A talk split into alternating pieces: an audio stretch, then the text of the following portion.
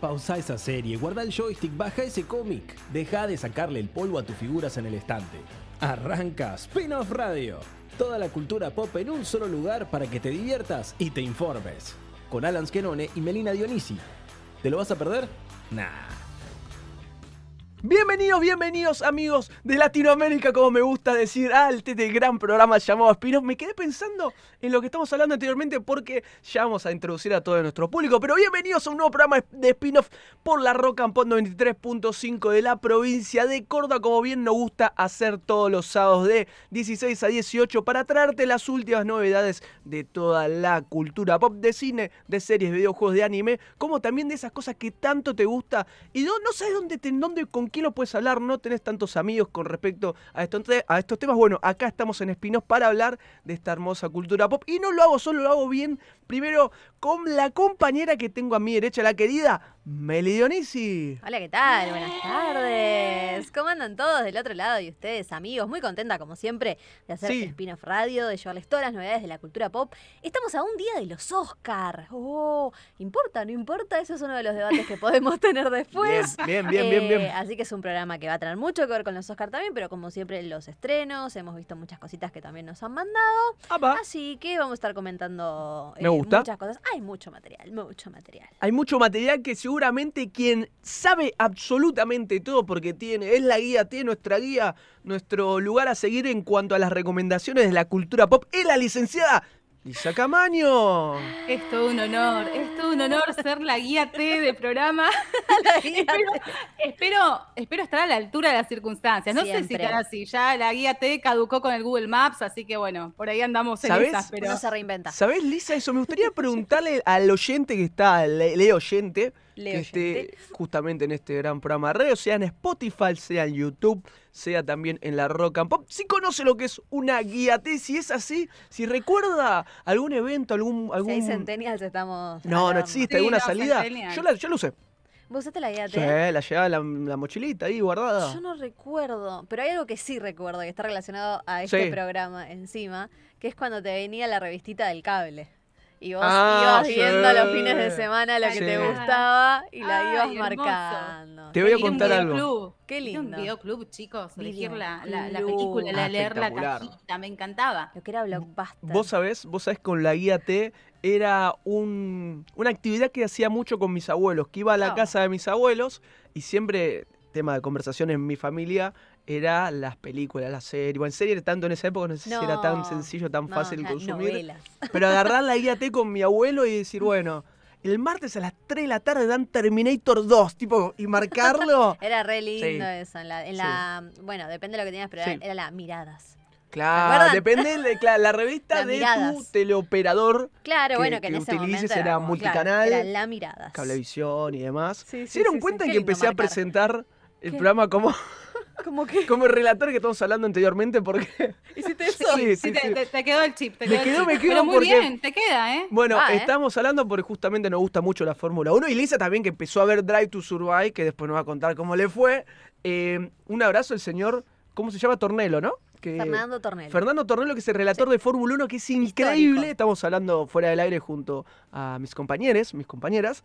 Y se me quedó el chip, lo presenté así igual. Cuando lo empecé a hacer dije, no, boludo, esto es otra cosa, pero forma parte de este gran grupo que tenemos en la Rock and Pop 93.5 de la provincia de Córdoba, que hoy en día, hasta ahora, por el momento, no está el señor Ezequiel Contreras, pero Atención Lisa, está muy interesante. Atención Meli también. En un ratito nada más también Ezequiel va, de una forma u otra, va a ser parte de este gran programa porque es nuestro especialista en anime, en videojuegos. Está espiritualmente. Está espiritualmente con nosotros, siempre. siempre. Igual, Lisa dice espiritualmente, parece como que caducó. no. como que nos acompaña, no la parte física, pero sí espiritual, que la quedó, no, amigos. Eso, está desde el más allá, siempre está con nosotros. Siempre ¿Qué peor, Lisa? Lo mató Ezequiel. Lo acaba de matar un 26 de marzo. Pobre ese. El, más allá eh, radial, el más ah, allá. Ah, claro, claro. Eh, de claro, de la tecnología, del streaming. Me gustaría preguntarles. la onda radial. La vía Meli, la vía Meli tomando un cafecito. ¿Lisa está tomando algo en este sábado a pura cultura pop? Nada. No almorcé todavía. No, no, no puede Un matienzo para. Eh, es, fin de semana, 4 de la tarde. ¿Da para un matienzo? ¿Es algo más para comer más tarde? ¿Qué es lo que se prefiere?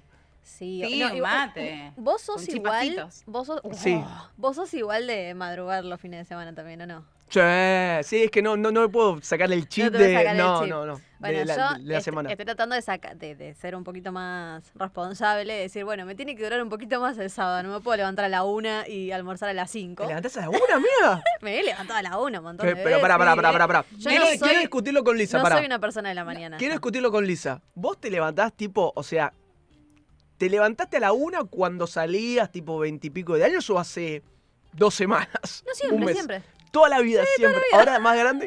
No, Ahora más grande estoy intentando pero para, no, a las 11. Pero no es que saliste, montón. te fuiste de gira de jirafa y bueno, volé a las 8. Ojota, ojota, No. yo la rebanco a Meli, ¿por qué? A ver, Y acá voy a salir con algo re filosófico, antropológico. Eh, hay dos Es tipos de personas. Están, claro, están- la licenciada tiene que hablar con propiedad. Está muy bien, exactamente. No, no, hay dos Sí. tipos de, de personas, y eso Sí. lo dicen científicos, un estudio científico, que son los gaviotas y las alondras. Eh, quiere decir de que hay gente que es con más energía a, a la Sí, noche y Ah, claro. noctámbula y gente que es de madrugar. Sí. Yo claramente soy de madrugar, me siento con más energía a la mañana, después ya a esta hora empiezo a decaer y a la noche ya ni te cuento, me duermo mirando películas, ya no funciono.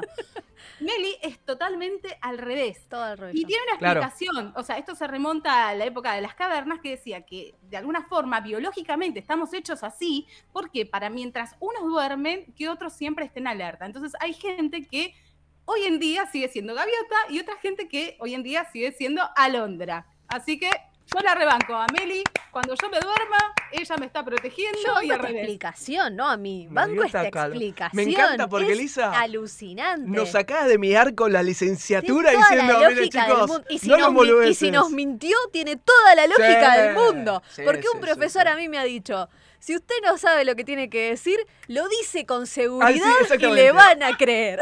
Y que no dude, un profesor del periodismo, vamos a decir, porque es un... Eh, es un- No, de- del doctorado. No, no, A no, mí no, no. un periodista sí me dijo, vos ¿Viste? cuando no sabes un dato, decirlo bien confirmado y nadie te va a preguntar Vos nada. después si lo decís con cer- Así. Ahora, si titubeás, listo. Cagaste, la, gente se, si la gente dudaste. se da cuenta. Pero yo sé que Liz no nos mintió y que nos dijo una teoría que es real, que es real, ¿Cómo es, es? googleable. ¿Cómo es? ¿Vos sos, vos sos Paloma Gaviota? ¿Cómo ¿Yo era? Perdón, soy, Lisa. entonces? Ah, no sé cuál de los dos es cada una, pero bueno.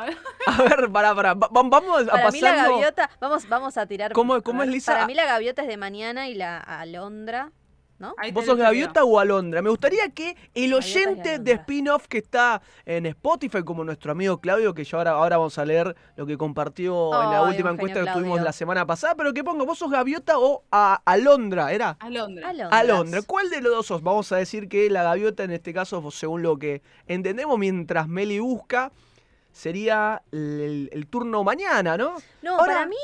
Ay, ¿Yo no cuál sé. sería? Porque yo estoy ver. todo el día. Yo, ¿por qué? Soy una fusión. No, miren, es al revés. La, eh, el ave alondra es principalmente diurna, dice, ¿sí? Bien. Mientras que la gaviota, por otro lado. Sí, estamos, sí. Las, las cuentas. las cuentas dan. Claro. Las cuentas dan. eh, tendrían que ser más de la noche. Entonces, bueno, ahí está. Bueno, la gaviota es turno noche, la alondra es turno mañana, así que sumate a esta encuesta que vamos a hacer en spin-off. Lisa, ¿cuál de las dos? ¿Con cuál se queda? A la mañana. A la mañana, como vos. Sí, Claro, les dije, me pero desinfla anoche. Ustedes son Pero vos sabés que yo no me decía. Yo a la noche, yo estoy manija todo el día. Arre. El tema. Sí, pero No queremos saber cómo. No, no, ¿Cómo pasa no, eso? no, no, no. no vamos a indagar. No, no, no. Si- Sin entrar en detalles, pero eh, yo, no- o sea, yo disfruto la mañana. Realmente Pero si yo dijiste que te vas a disfruto. dormir a las 10 de la noche, ¿cómo vas a hacer No. nocturno? Eh, Oh. eh, me están pegando en el piso. Oh. No, a ver, hay contextos en el Sí. cual yo el año pasado me levantaba a las 7 de la mañana todos los días, con lo cual a la noche no llegaba. Es Hoy en día, que no me estoy levantando temprano por diferentes motivos, claramente. Pero vas a volver a esa. Eh, no, no, no sé. ¿no? No, Uy, no se sabe. está chequeado Yo todavía. le quiero sacar información. y temas no laborables. Eh, con lo cual, no tengo problema en quedarme tarde. O sea, si vos me decís, che, nos quedamos viendo una serie hasta las 2 de la mañana, Ah, re está bien, estoy. está bien, está re estoy bien. en ese plan, pero me gusta mucho disfrutar de la mañana. Soy muy. Sí. Me, me, me avejenté rápido. Creo bueno, que. igual está- del no está mal, ¿eh? tecito, la facturita. No está mal porque en serio te rinde mucho el día. Te rinde más el Yo día. ahora tengo solo el sábado libre y si me levanto a la una, no hay sábado. Claro, O sea, obvio. No puedo desperdiciar. todo Me gustaría eso. abrir el juego Igual a, amo dormir. a los amigos millennials que están en el, en el arriba de los 30, que uno, viste, de re- de repente dices, bueno, el sábado me caga el caga el sábado. y, y, eh, priorizás hora de sueño, priorizás eh, levantarte más temprano para ganar tiempo. Aparte, seguramente a los tres nos pasa como segura- ta- tal cual, tal vez, a muchos millennials, millennials más que el fin de semana también tienen que trabajar de diferente forma, Bueno, manera. ahí, no es que decís, bueno, te estoy 10 horas sábado, no, en el medio tengo que hacer esto, lo otro, que te quita tiempo tuyo, personal, familiar, para disfrutar. Y Tenés el en cuenta juego. otras cosas. Sí, Tenés en cuenta otras cosas. Decís, ¿Cómo bueno, otras cosas? Claro, no, ¿En qué- eso, tipo, a qué ver, estás metida, a ver si, no, No. a ver si puedo hacer más, más cosas, o sea, antes, como decís vos, salías a bailar, te levantabas a la una, almorzabas, capaz que volvías a la cama y no tenías nada para, o sea, no tenías ninguna obligación. Claro. Ahora si tenés que trabajar, si tenés otras cosas para, la vida misma. Claro, por eso la vida La a los vida. 30, ¿no?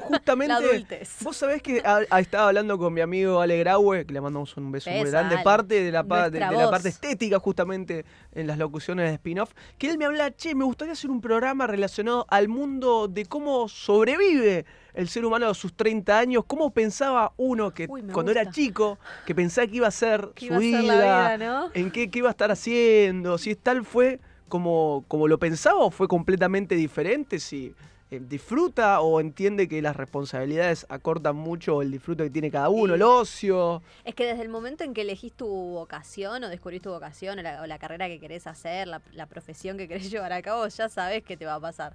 O si querés ser Claro. periodista, vos sabés que es un trabajo mega hiper demandante. O sea, es como que Claro, lo tenés claro. claro, desde, desde el principio. Ahora, si vas a trabajar más en el ambiente administrativo, horario de oficina, lunes a viernes, todos feriados, sea, es como que también sabés cómo, que, cómo va a ser tu vida. Sí. Pero hay profesiones que sabés que estás al horno. No, no, que no existe sentido. fin de semana. No existe. Que el y sábado a la deporte ni tarde. hablar. El deporte pasa todo el fin de semana.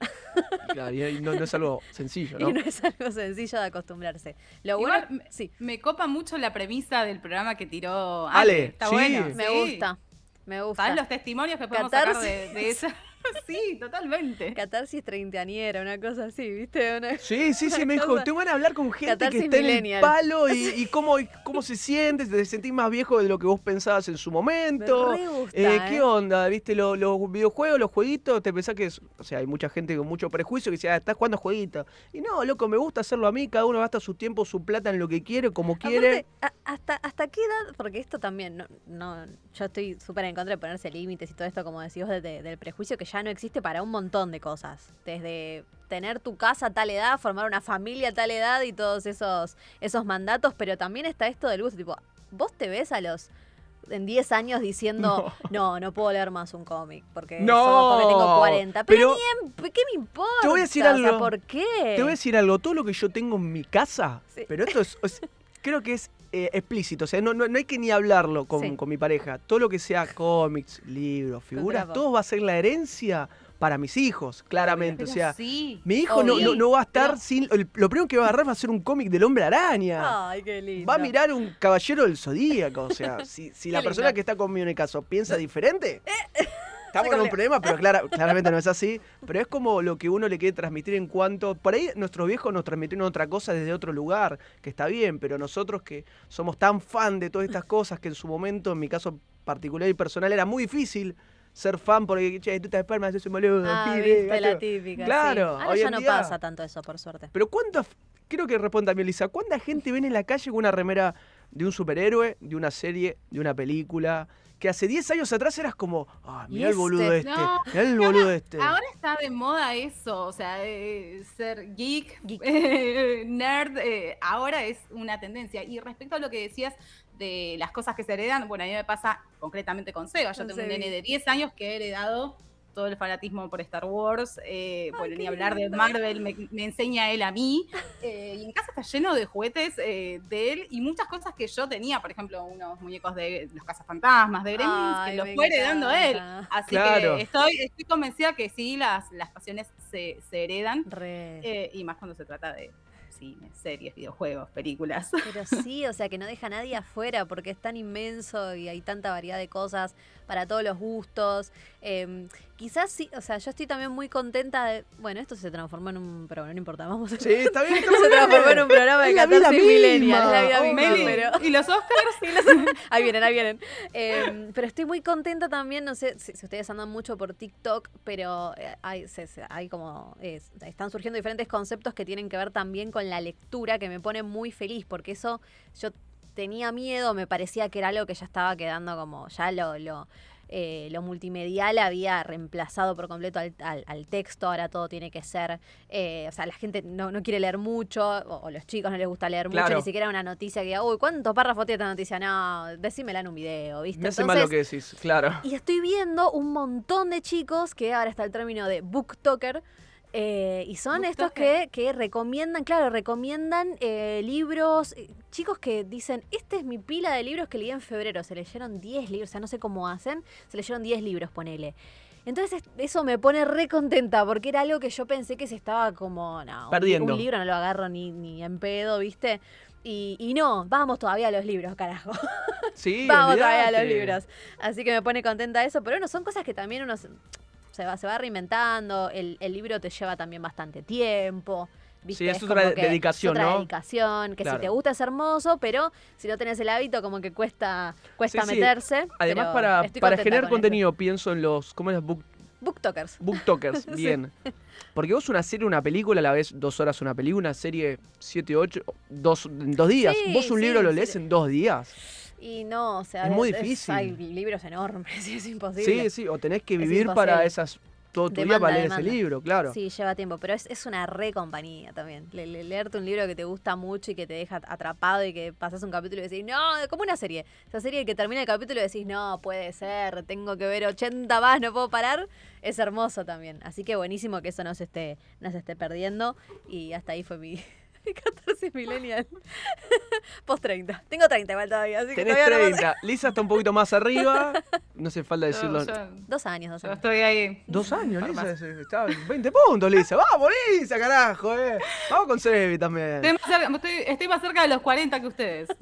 Bueno, igual eh, es fácil. Eh, Lisa, escuchame una cosa. Pregunta. Pregunta. Lisa que tiene a Sebi, que es el fan número uno, el crítico acérrimo de, spin-off, claramente con sus reseñas también, digo, crítico en cuanto a, Carlos Apedos, para hacerlo bien. Necesito hacer bien este programa. Como también crítico para decir, bueno, esta peli me gustó. Sebi, ¿cuántos años tiene Sebi? ¿Ya seis? ¿Siete? Eh, diez. nueve, va a cumplir diez.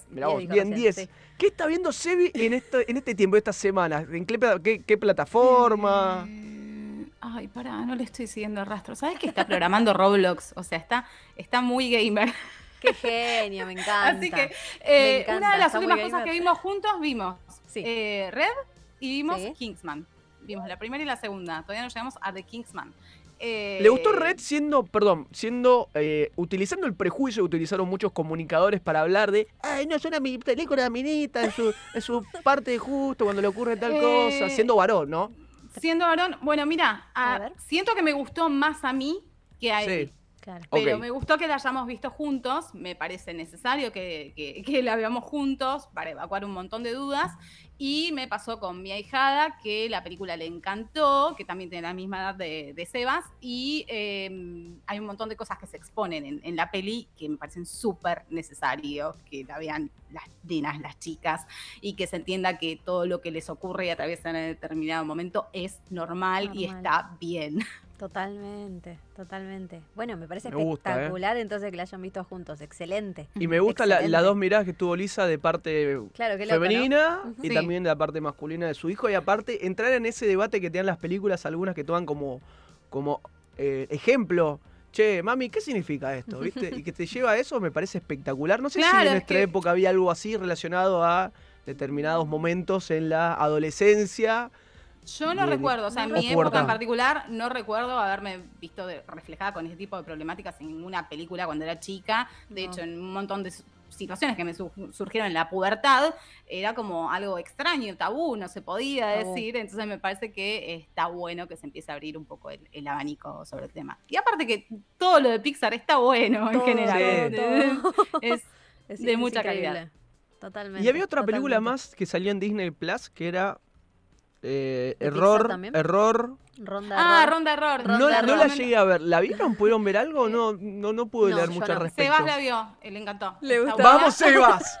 ¡Vamos, Sebas! Me gusta. Y, tiene el sello de aprobación de nuestro amigo ese también. ah, también. está Es verdad, ese lo he visto. Es verdad, ronda error. Me gusta ese verificado de. Verificado, sí, verificado. Como en Twitter.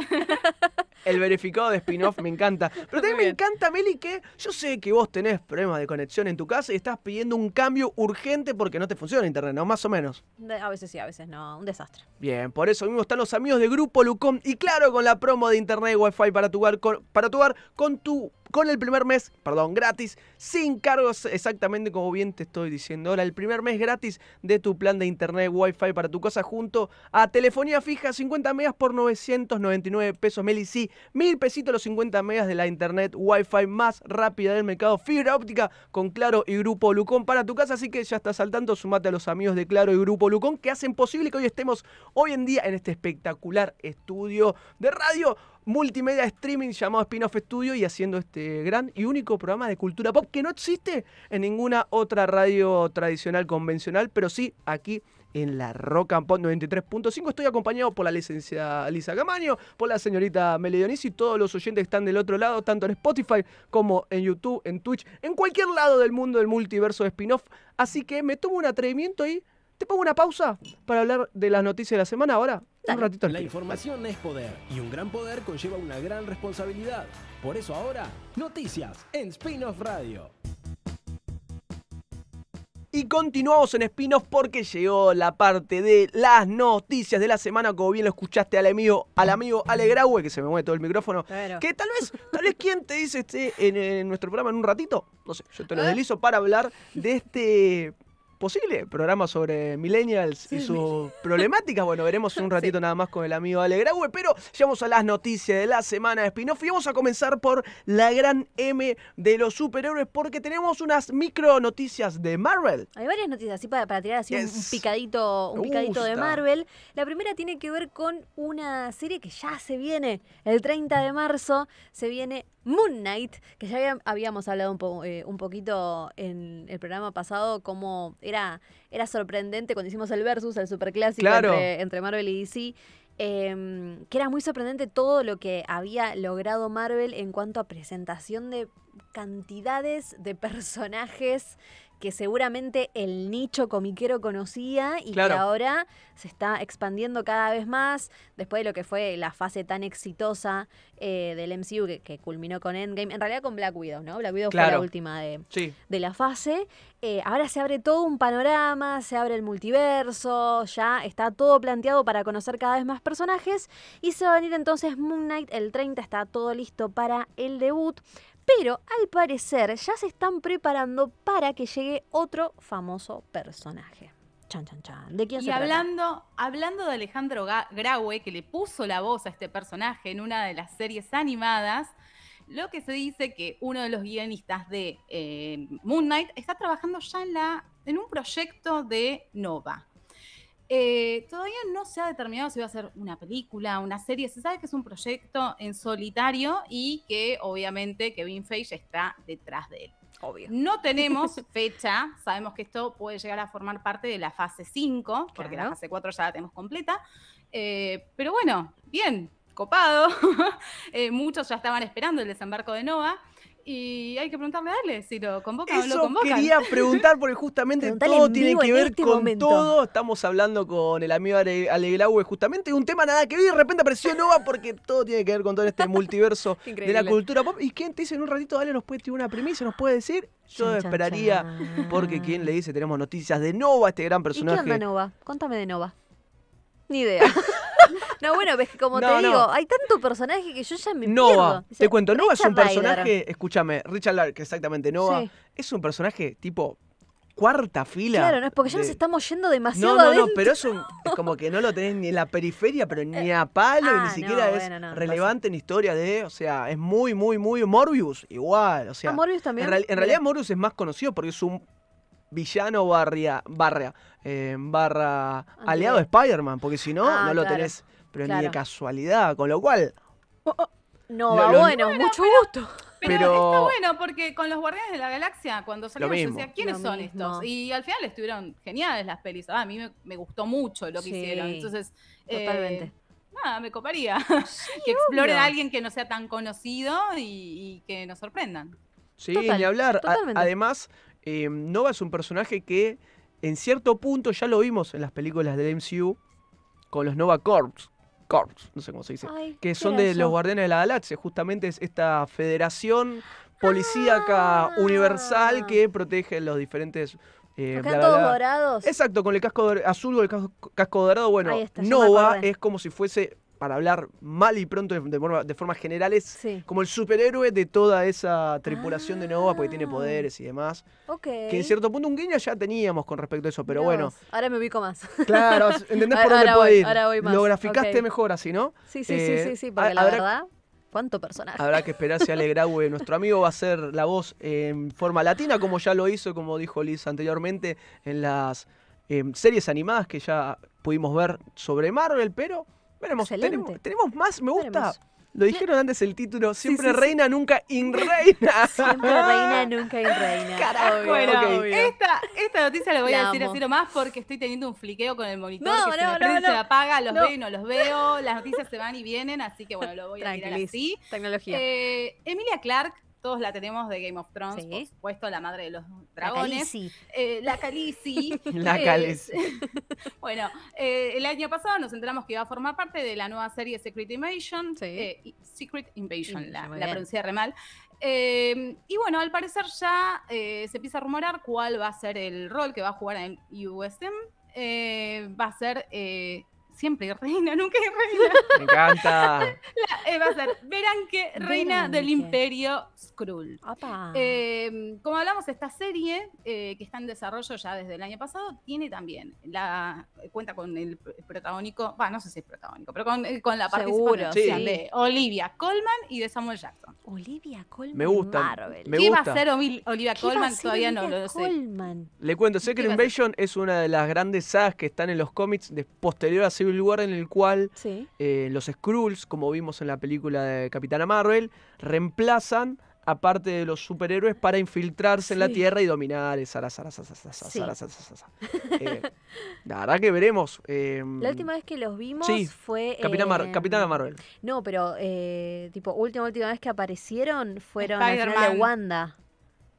¿Cómo? También. Para. ¿Cómo? Con What? Está Mónica Rambo al final Sí. Y se le aparece una Skrull y dice que la necesitan arriba. ¿Se acuerdan del final ese de Eh, Wanda? Sí. No me acuerdo de Esa eso, fue la última sí. vez que me acuerdo de haber visto, haber visto los. Skrull que como que están ahí. Yo me acordaba de. Spider-Man eh, Far From Spider-Man. Home. Fran- Far- Far From La Home. segunda, ¿no? Sí, Sí, la segunda, es verdad. Far From Home. También. Sí, es cierto. Bueno. Bueno, nada, siempre están por ahí. expandiendo. Sigue Ya expandiendo están, ya están por ahí, ya los conocemos de una doquier. forma u otra, así que buena noticia la confirmación de la Khaleesi al MCU. No sé si va a tener mucho rodaje porque si va a ser una villana y los villanos de Marvel duran poquito, Ay, no. encima en series, lo vemos complicado. Ay, Pero tenemos una noticia que te digo. Ay, Me llama mucho la atención y tengo miedo por dónde puede llegar a ir. Porque dice, también se confirmó que Black Panther 2 terminó su rodaje. ¡Chan! Y es una de esas pelis que dan un poquito de. Ay, ¿qué carajo va a ser esto? ¿Qué es lo que van a eh, hacer? en teoría tenía eh, 88, 88 días de rodaje y creo que se extendió como 126. no. Eh, es un rodaje que se extendió más de lo esperado, pero todavía sigue teniendo fecha para la llegada a salas en noviembre. Sí, porque la protagonista en este caso, porque Chadwick Bow... No me sale el nombre, estoy con. Boseman. Estamos Boseman. trabados hoy. Fa- con sí, sí, está complicado el asunto, frío y lluvia. Bueno, che, claro, fue, fue el fallecimiento hace dos años, si mal no recuerdo, del actor ujú. a quien encarnaba a T'Challa. Decían que su hermana, Letiti, Letitia, Letitia Wright. Sí, ahí está, Sí. Letitia Wright, eh, iba a ser quien encarne el manto, el papel de Claro. Black Panther, pero por los diferentes problemas con COVID, con vacunas y demás, como que se complicó mucho el rodaje de esta película y hasta Y se... de ella Leticia es, también. anti, Leticia Claro. es antivacuna. es antivacuna. Y, Claro. y le metía la idea a todos de que no se vacunen. que de acá repudiamos completamente, cada uno se lo Bueno. quiere, pero por eso se hablaba mucho de, realmente va a ser la protagonista de Black Panther 2 y, y se armó un, un revuelo muy raro, muy turbio al respecto, con lo cual me sorprende y celebro que ya haya llegado a su, final, a su finalización el rodaje, pero queda, queda, queda dar- quedará a ver quién va a ser realmente. Sí, lo, bueno también es que dijeron, dijeron, que no iban a hacer esa técnica de CGI, para que volviera él. Gracias a Dios dijeron que eso no lo van a hacer. Así que me alegro mucho por eso porque no, es necesario. No es por ahí, no es por ahí. No es por ahí, no es por ahí, así que, así que bueno, cuestión que todo este terminó el rodaje llegaría en noviembre. Bien, perfecto. Así que, bueno. ¿Y tenemos una más de Marvel? Sí, tenemos más. A ver, Liz. ¿A una más? Se ríe, Liz. Se, me apaga el monitor. Bueno, eh, no son todas buenas noticias. en especial para un actor que, la verdad que yo no, no, soy muy fan de Jared Leto. No sé ustedes de qué lado de la vida. Es muy fan de Jared Leto. bueno, el ganador del Oscar, que precisamente perdió su Oscar boludeando, ¿te ah, sí. que ganó hace? Sí, un genio. Bueno, un genio, un genio totalmente. Eh, bueno, está recibiendo las primeras eh, reacciones de Morbius y la verdad es que no son para nada alentadoras, chicos. Acá Spinoff recibió la invitación por parte de Sony? Un día antes la vamos a ver. Así, no hay, así no hay ningún tipo, evidentemente quieren mantener de Morbius. muy. Sí. Bueno, eso te dice porque también, ¿no? Sí, vos decís que. Ay, por eso. Nos miramos entre nosotros, dale. Ay, no. Bueno, ¿Qué es lo que dicen de esta peli? Dicen que por un lado tiene como una trama desordenada, que parece que está hecha como en la década del 2000, tipo Blade, que tiene malos efectos visuales, mala edición y que es aburrida. Va a ser parecido a Venom entonces. Y claramente. Bueno, pero de todas formas, eh, recordemos que esto no garantiza el éxito, no. Para mí Venom fue malísima y tuvo hasta una secuela y le fue bien en taquilla. Ay, sí, es cierto. Vamos a ver cómo le va. Dios mío. ¿Qué tal es? ¿Con qué nos encontramos? Nosotras la vemos entonces el 30. Sí, un día antes. igual, igual a diferencia de Venom, que tiene mucha razón Lisa con respecto a estos antecedentes, una cosa es Venom, mm. con lo que refiere el personaje, con lo importante que es, porque todos más o menos lo conocen, te guste o no, Spider-Man y los superhéroes, y otra cosa es Morbius. Que decís, ¿quién carajo es Morbius? Para tener una película.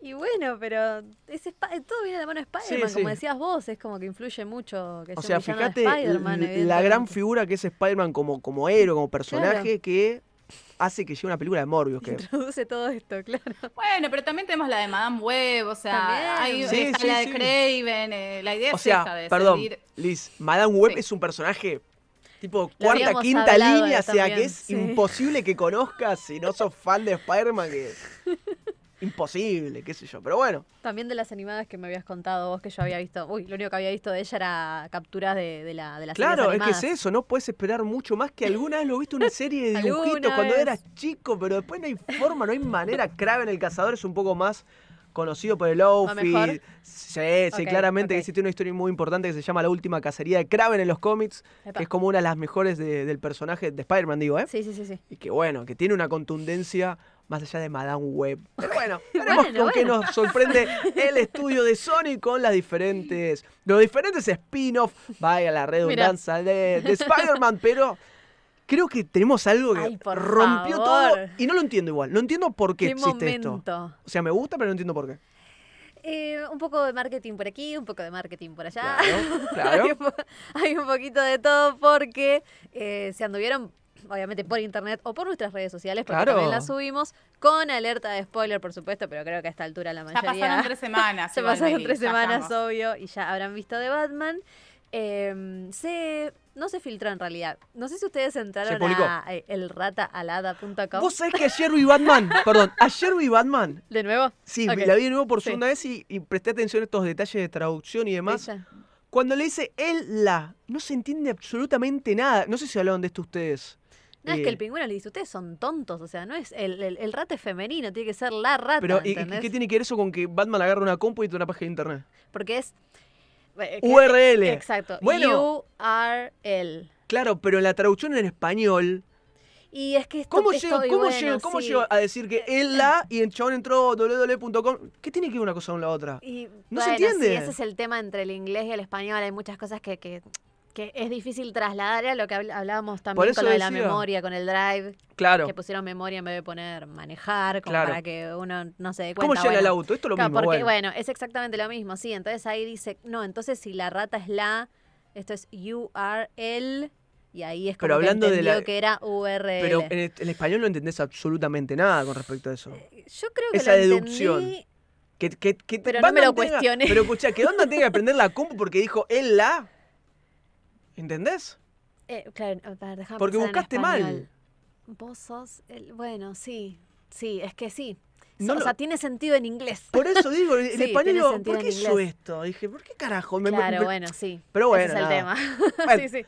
Conclusión. Cosas, cosas que son Sí. difíciles. Encima, como conlleva acertijos y todo, es imposible Totalmente más trasladar todo difícil. español. Igual, eh, no sé si esto lo mencionamos, pero me gustó mucho que- la versión latina de la película que, Sí, sí, que se ve en escrito pantalla. en el piso está en español. Me gusta ese detalle, qué sé yo, una boludez, pero me gustó. Una boludez que te sube aparte te ayuda para entender un poquito bueno, más. Sí, me, me gustó. gustó. Cuestión que entonces, eh, nosotros habíamos tenido un mínimo, mínimo, mínimo vistazo en lo que sería... eh, ¿Quién podría encarnar a...? eh, claro, ¿quién podría hacer en una escena... po- eh, no sé, no fue escena post No, no fue el fue- final no. de la película. Al final. final de la película. Muy, muy al final de la película que eh, el acertijo habla con alguien. Con un compañero de claro, Zelda le que dice dice, son amigos. un. Payaso, se ríe, bueno. Ya cuando se ríe, Dale. listo, ya entendimos quién era.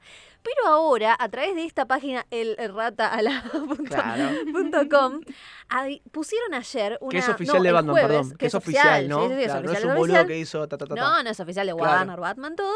Eh, daban una serie de acertijos para que, le- para que el público, para que nosotros resolviéramos. Claro. Y cuando los resolvías, salía esta escena eliminada de la película. No sé si Sí. es la escena eliminada, pero bueno, es una escena que no entró en la película y evidentemente se la guardaron para esto, Claro. obvio, para hacer todo esto.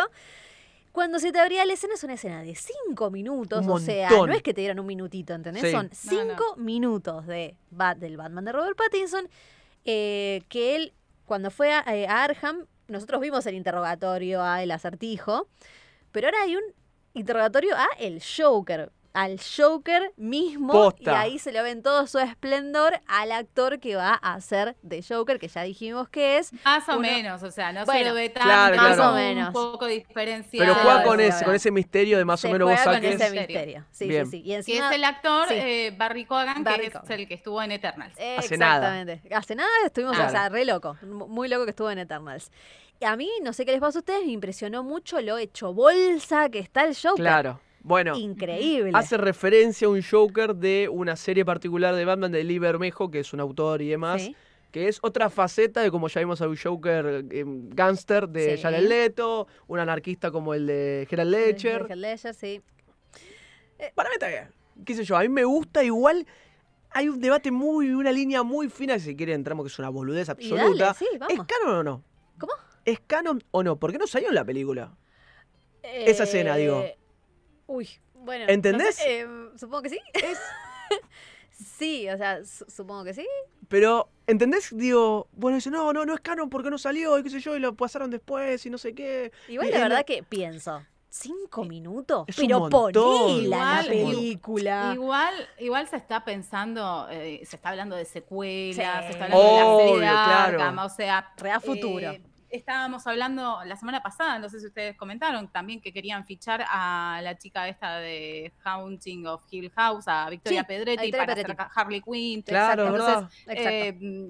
Eh, es probable que estén abriendo el abanico de un montón de personas, un montón de versiones nuevas de estos personajes. montón, Sí. De hecho, eh, lo que dijo Matt Reeves es que para inspirarse y hacer como algo diferente en este proto Jo- Joker, porque es como una historia de origen de- de- del villano, lo que quiere mostrar, eh, le- supuestamente la identidad que le dio es como un enfoque de que tiene una enfermedad congénita que le impide dejar de sonreír, o sea, y como que toda la vida cargó con eso, o sea, como que va por ese lado, no es que se cayó un tanque y, y quedó loco. Claro, O sea, claro. Claro. I- igual igual Claro. es, es, o sea, se entiende con la idea de este Batman más realista, más que suceden cosas más... Bueno, Sí, que sí, puede, sí. tener una, tener una enfermedad de Joker y no es como dice Lisa que se volvió loco, se cayó, se deformó la cara justo y queda como un payaso. La sonrisa es terrible igual. Sí, el actor es un actorazo. A, a ¿eh? lo, a lo largo de la Es escena muy como bueno, que a, lo largo de la escena te lo muestran atrás del vidrio y medio que vos no lo ves bien hasta que se acerca al micrófono y le hacen un primer plano y se le ve la sonrisa, se le da sonrisa como La jeta "Ay, deforme, qué miedo, complicada. qué miedito, qué Y miedito. después una cosa que se empezó, acá me lo anoté, una cosita que se empezó a viralizar es que mm, eh, cuando él le pasa El los, clip. los papeles, Claro, que No. se lo devuelve y falta el clip. Dice, chao, Batman. Pero pará, pará, pará. Con ese clip se, se va a Vos escapar, fijate- No eso. Lo manija que son los fans que en este tráiler de 5 Lo minutos manijas que son. No me di focalizaron cuenta. para que nos estén escuchando Batman mientras habla con el Joker y le pide asesoramiento sobre, sobre supervillanos. Re interesante Le- lo le que le dice pasa- al final. Le pasa como el profile, ¿no? El, el El perfil, archivo, una el- carpetita el con sí. viste, tiene Con un clip. Enganchado con el clip una fotito, qué sé yo. Cuando se lo devuelve el. Joker, eran dos clips. Que so- uno puso más, buscarlo en HD. Bueno, uno no estaba. Y decían los fans de como teoría que por ese clip que Batman, boludo, no vio que le choreó el Joker, se va a poder escapar de Arkham. Que me parece un montón, un montón. no, bueno, pero, quizás se puede abrir las, las cadenas y Bueno. atacar a alguien, qué sé yo, una cosa así. bueno, pero, A los Sarah Connor. pero le pegan a este Batman, le, le pegan a este Batman que muchos están en contra. De, mirá, es el Batman más boludo del mundo que Ay, bueno, le da dos cosas y no se da cuenta que se lo que le choreó un clip a un super hipercriminal. Me parece genial, Iván. Me parece espectacular La ese detalle, no lo puedo creer. Igual que interesante lo que le dice también, ¿no? Porque dice, bueno, me estás haciendo perder el tiempo, estás boludeando, viste que le dice cualquier cosa. Sí. Capaz es un fan tuyo, bueno, como que lo boludea también a Batman. Le dice, bueno, está bien, te voy a decir lo que realmente pienso y ahí le tira, ¿viste? Vos no estás seguro de que le esté equivocado. Para mí, vos, vos también crees que se lo merece esa gente. Es como, "Uh". Tremendo, que lo pone en esa posición de. Es que sí, es que sí, Batman, dale, vamos a ser sinceros. No estás triste porque se murió toda esa gente. o sea, tenés bien. que hacer algo al respecto, pero dale, Batman. Pero entendés el Somos propósito pocos. y cómo. Claro, entre nosotros nos entendemos, quiso decir el Dale, Joker, ¿no? Dale, dale. Re fuerte, pero muy copado, muy copado. Así que, bueno, los, los dejó así como necesito la segunda mañana, porque a mí sí. Sí, sí, estoy re hiper necesito manija. dos películas más, más o menos. Ah, había más, había más. Yo no había encontrado. Necesito dos películas más, más o menos. Pero bueno, excelente. Si no la vieron, está en todos lados, obviamente, y si no en nuestras redes sociales está subtitulada. Así que si la quieren ver por ahí. Me Muy encanta, bien, sí. Y bien. tenemos con Kenu, ¿no? ¿Qué pasó con Kenu Reeves? ¿Qué pasó, Lisa? ¿Qué pasó, ¿Podés con que el? ¿Vos podés, podés creer que los chinos quieren cancelar a Keanu? No, O sea, no, no, no, no, no. No, no, con Canu, no. no Bueno, te- Se las ¿eh? a personas pasar- con las que no la- te podés meter jamás. La, la voy a pasar rapidísima esta, pero básicamente eh, plataformas de streaming de China, eh, como Tencent Video, Yoku y Migu Video, retiraron los títulos del actor porque eh, demostró su apoyo en un acto al Tíbet. Al parecer, Bueno. lo que pasa con China es que rechaza todas las reivi- reivindicaciones de la independencia del Tíbet y eh, cualquier actor que se pronuncie a favor, listo, cancelado, cancelado. Eh, justo esto ocurrió también cuando eh, se estrenaba la última Matrix, que en China les fue recontra re mal. Uf. Uf, Así que bueno, no Garrón, eh, China, Chi- China. Chinia. ¿Cómo estamos? ¿La hoy, chicos? Bueno, eh, a, a Keanu China no lo quiere. Eh, canceladísimo, un horror. eh, no sé qué les pasa a los chinos. No entiende Eh, nada, chicos, No, disculpen. Nos no cae te la mal, banco, no te la pero le mandamos ¿Cómo- un cómo- beso. cómo vas a- cómo vas- o sea, ¿cómo, ¿cómo vas a cancelar a, No, a no, Keanu no. teniendo gente como Jared Leto? No, no, se- no se entiende. No, no se entiende. Totalmente. Totalmente, no se entiende, pero bueno, no importa, no importa. Acá Canu va a ser bancado Sí, para siempre en cada una de las cosas que haga. Che, está bueno, estuvo bueno el cafecito, ¿no? Estuvo bueno el Me gustó, me cafecito. gustó. Hablando de cafecito, estamos en la plataforma Cafecito. así que, total, Mirá todo, todo se, todo se linkea con todos. Está basada, Meli, ¿eh? ¿Viste cómo dice los pisos? Estás basadísima, Meli, ¿eh? Cafecito Bien. es una ¿Qué gran es app. eso de basado? Es- ¿Alguien me puede explicar? Bien, me Es gusta para momento, claro, millennial, Vas a meter nosotros que no entendemos. Bien, volvemos a este punto. ¿Viste cuando decís estás zarpado? No, no entiendo igual la, yo no entiendo igual la conexión. No basado, está- importa. estás como en un plano más superior. Basadísimo el comentario de Meli recién enlazando cafecito para tomar con el cafecito para que nos ayuden a, a solventar este programa ¿Pero de qué radio. significa basar? Basado, ¿Basarse en qué? está Ba- basado. ¿Basado en qué? Eh, basado que so- está, basado. mal. Pero está, está basada, Meli, ¿no entendés? O sea, No, es no como entiendo. que estás 10 puntos. No, no hay que entenderlo. ¿Pero por qué la palabra es basado? Ah, para el arre la, la revoludo, claro. ¿Qué significa basa- basado en qué? ¿En qué? Está basado en lo máximo. Necesito Estás- que me lo expliquen. No, no, no hay más explicación Tendríamos que que hacer un, un glosario. Me un siento glosario mal. Pero basado es eso, estás basada, Meli. O sea, estás, Sí, estás ya en 20 sé. puntos, no en 1, en 10, estás en 20. ¿Sirve? ¿Y vos lo decís para sentirte joven? Seguro, obvio, para sentirme de esta nueva era. Pero también quien Pero no está... me en- dejes sola, porque yo no lo digo y después yo me siento mal Ay, porque hay, no lo hay digo. quien está del otro lado que también está en la misma posición que nosotros, más 30, que dice, ¿qué mierda ¿Qué es es esto? Perro. Dale, perro. Escúchame, Rey, perro. rey. El rey ya me tiene el huevo al plato. Pero tengo que decir así. Reina. Perdón que... no- Ay, no, por Yo siento que me están boludeando cuando me dicen La reina no me rey. gusta. A mí Me tampoco me gusta. Creo, pero, perdón, perdón, a las dos le pregunto. ¿Es depende de quién te lo diga? Eh, O ya de por sí te cae mal. No me... No sé. Liz, Liz. Yo siento que se Sí. usa sarcásticamente igual ya. Es como, es como boludeo Es de- sarcástico. Para O mí no hay sea, alguien si que no lo diga sos- en serio. No sé. Si no sos. Calexi, ¿qué te van a decir, reina? ¿No da? Escúchame, escúchame, Liz. No sos Calexi. Nuestro amigo Sebi Marvel Flitz me escribió hace un rato y me puso, ¿cómo andas, Rey?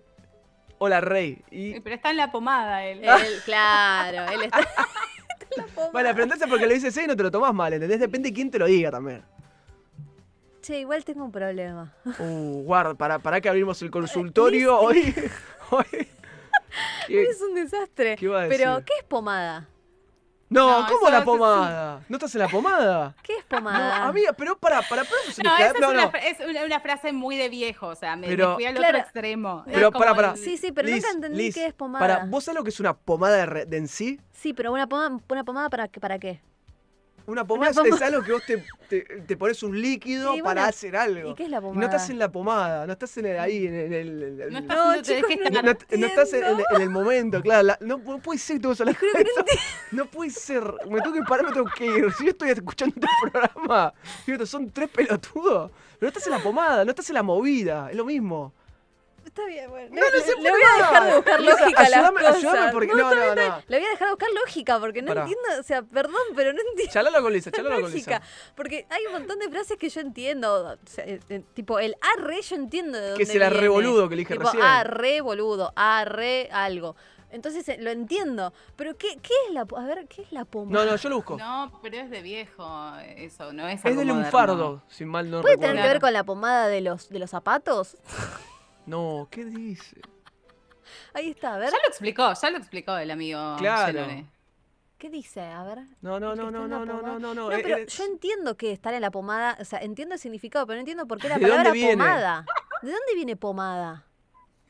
¿Qué dice? A ver, estar en la pomada. ¿Recuerdan? Más con el- No, no, no, te está, está peleando lo mismo que dijimos recién, Ay, no de no. donde origen, listo. Origen. Vos hablando Lisa, yo, yo busco, yo busco. Ay, bueno, en fin. Bueno, Bueno. cuestión. Eh, Bueno. No, no me gusta reír reina. Y yo nunca lo digo y si lo digo es para tipo, no, no- Bien. no lo uso en mi vida cotidiana. Así que mientras Alan busca de dónde... Ya lo sé, Ahí ya lo sé, ya lo encontré. A ver, dale, por favor. Sí, te escuchamos. Eh, pará que estoy leyendo todo. Ah, ya entendí. No. Está bien, está bien, está bien. Abro el botequín para hacer el inventario de las pomadas. Hay una Sí. para los labios, aquí hay otra para el pelo, acá está Claro. para los músculos dolori- doloridos, este tubo para las arrugas, son de todos los colores y ninguna huele a manzana. ¿Qué carajo?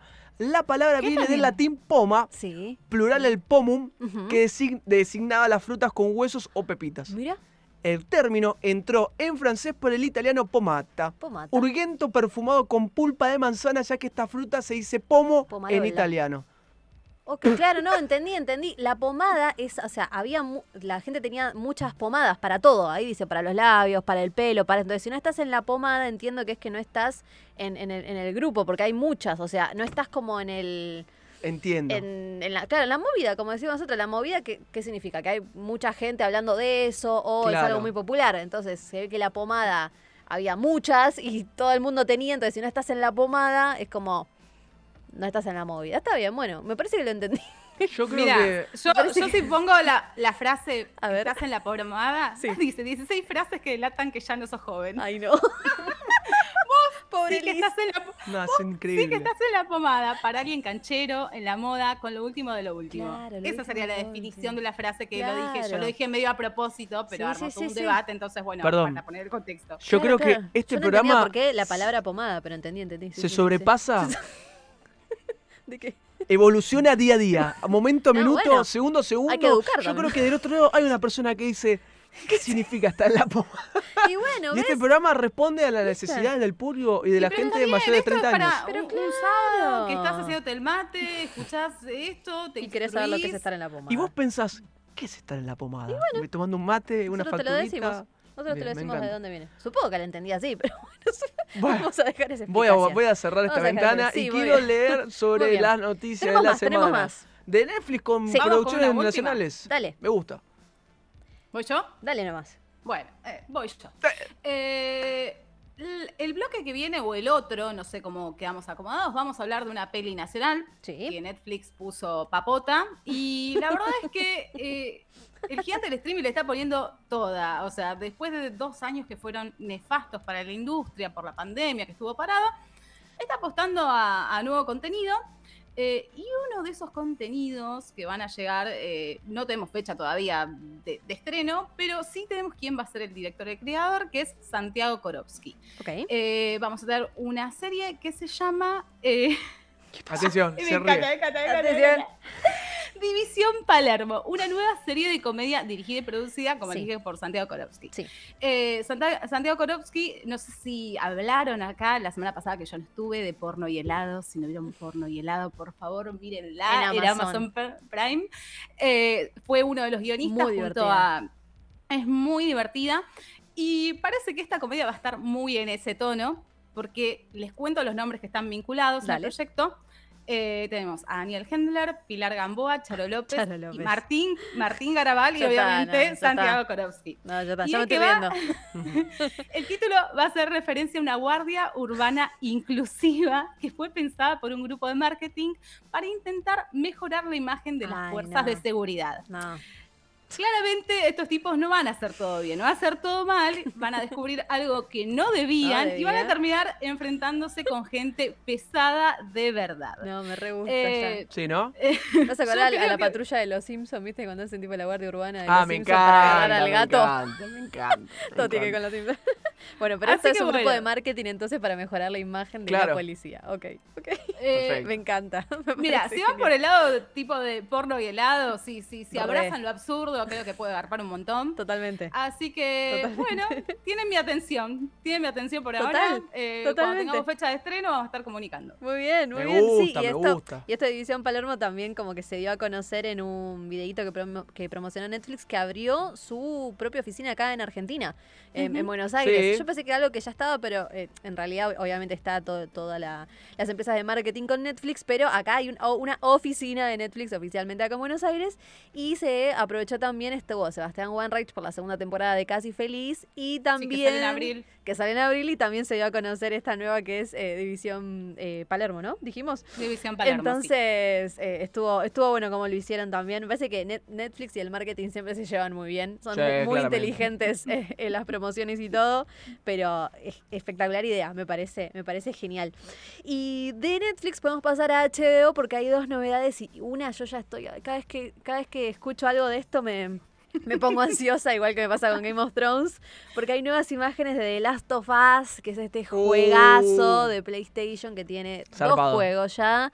El segundo, el primero lo amo, pero el segundo, lo que sufrí con ese juego, pero ah, lo que lo amé al mismo tiempo, porque es, esa, esa conjunción que te lleva el juego.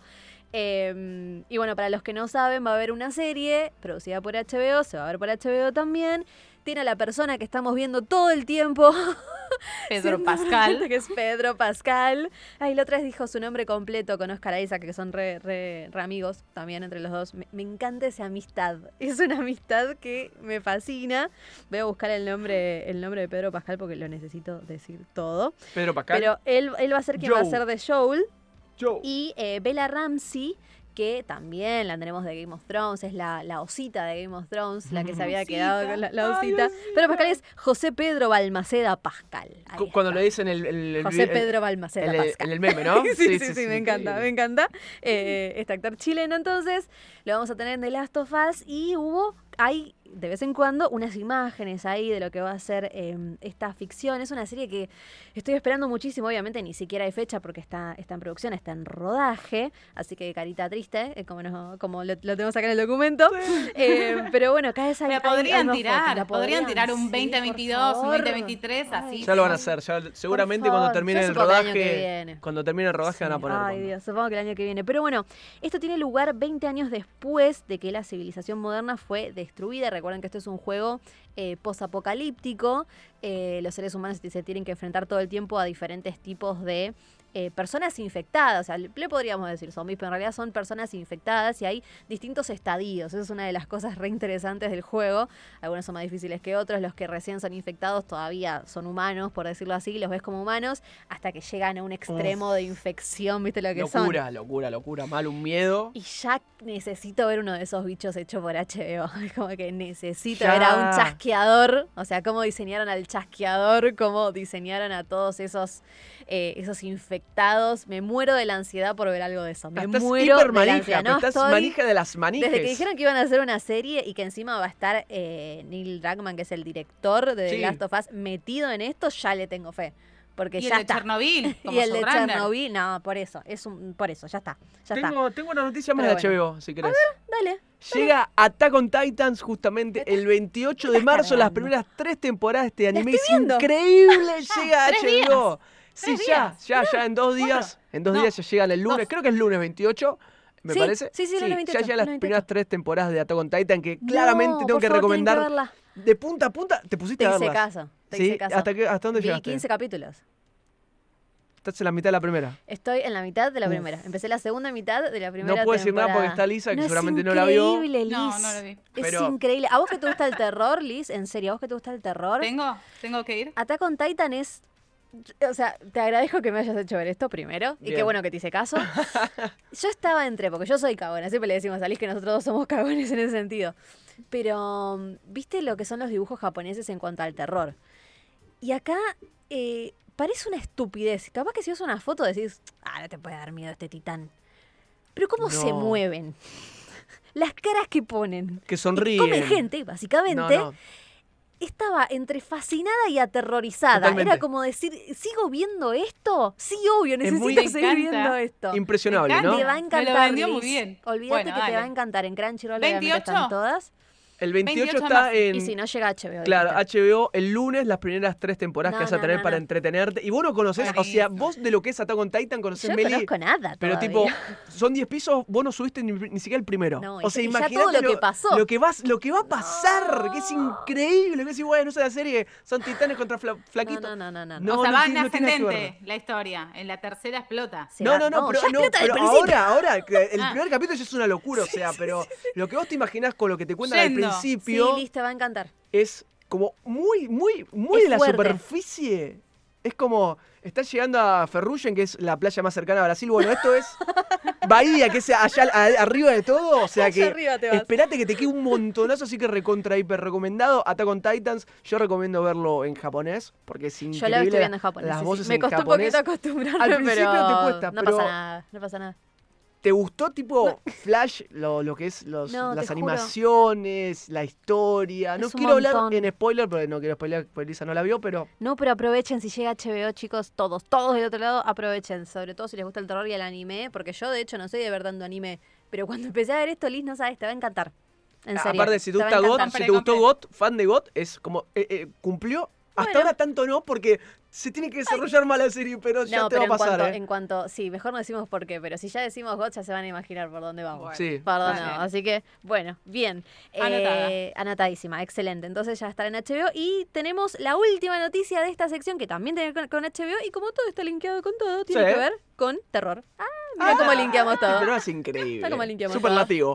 Bueno, a ustedes que no les gusta demasiado el terror o que son cagones, como dicen, Lo Sí. somos. no Soy. creo que hayan visto.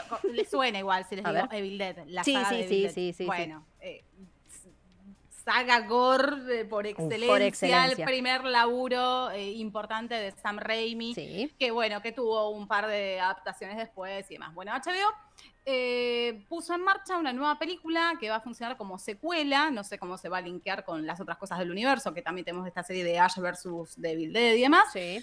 pero eh, la, pe- la película que todavía está en producción ya acaba de batir un récord. O sea, bueno. se ha convertido, Ok. desde el vamos ya es la película más sangrienta dejando atrás. Y Apa. cap- eh, capítulo 2 de Andy Muschietti, que era el último récord Ah, que bueno, creo que se había batido. Bueno, pero viste esa escena que se había utilizado en el baño. Eh, sí, bueno, bueno, o sea, sí, por eso es se había convertido en una de las más. eh, se, se había utilizado un montón de, un montón, de litros de Cabin in the Woods y eh, Brain Dead. Bueno, todas esas ya está, fueron destronadas. Al parecer, esta nueva película, que se va a llamar Evil Dead Rise, utilizó ya 6.500 litros de sangre, Eh, marcando un no. nuevo récord. Pero para. ¿Qué pasó? ¿Qué pasó? ¿Qué rompimos? ¿Qué cuerpo rompimos? a cagarse, al pare- al parecer, y me imagino que por ende la clasificación va a ser para mayores, Mega pero hiper bueno, R. hiper R. Pero bueno, eh, no tengo fechas de estreno todavía, Ok. pero también de nuevo, aquí tienen mi atención. Y los sí. espero. Levantó la mano Liz ahí. Estoy. quiero ver, quiero ver. Mentira. HBO, terror, Liz. Me gusta, me gusta. Qué buenas las recomendaciones de la semana que tenemos ya Muy para hablar de. hoy, me encantaron. Muy divertidas las noticias, bien, pero muy también sé que va a estar divertido escuchar buena música en el aire de la Rock and Pop 93.5 en este gran programa de sábado llamado Spin-off. Para escuchar spin-off de la mejor manera, Claro Internet Wi-Fi para tu hogar. 50 megas por 999 pesos por mes. Y el primer mes, gratis. Llama al 0810 122 0240 o ingresa a www.lucom.com.ar. Comunicate con Claro.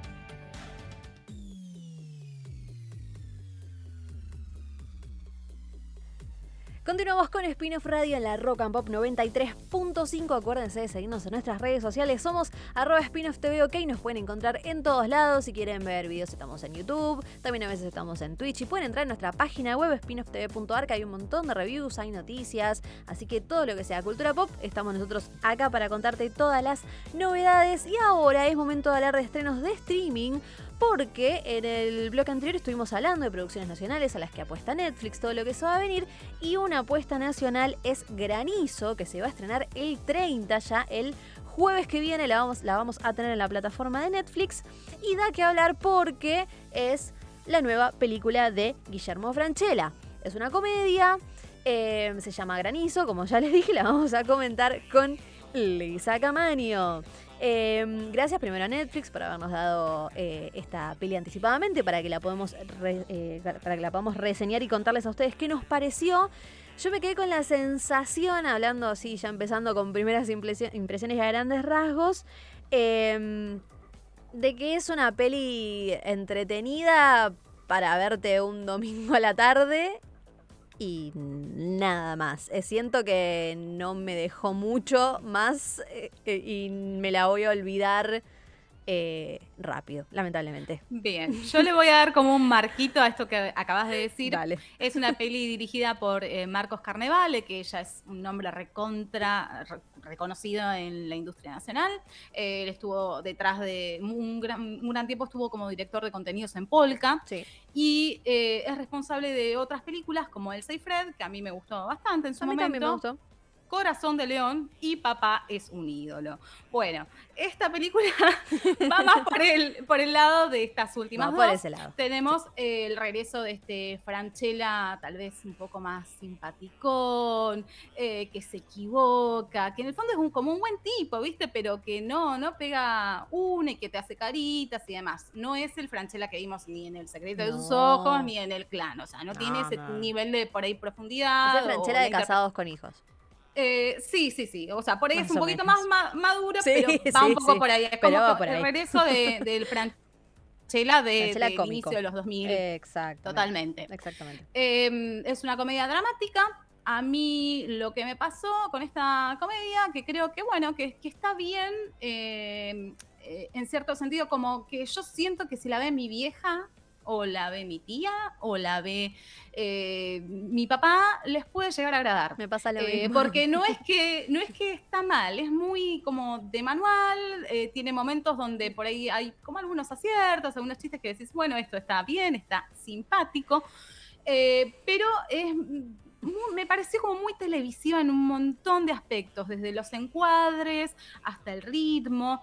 eh, en el caso de, de esto, que digo que es como muy televisiva, siento que es como una peli hasta, cam- hasta como para televisión. Me pasa mismo. Sí, sí, sí. sí, Eh, es como que es una fórmula 100%. muy, muy así y tal vez, eh, a ver, la extensión en sí de la peli es de casi dos horas, una hora cincuenta y ocho. Ese es uno de los problemas, me parece también. Creo que eh, Sí. por ahí incluso eh, en la mesa de edición se podrían haber arreglado muchísimas más cosas.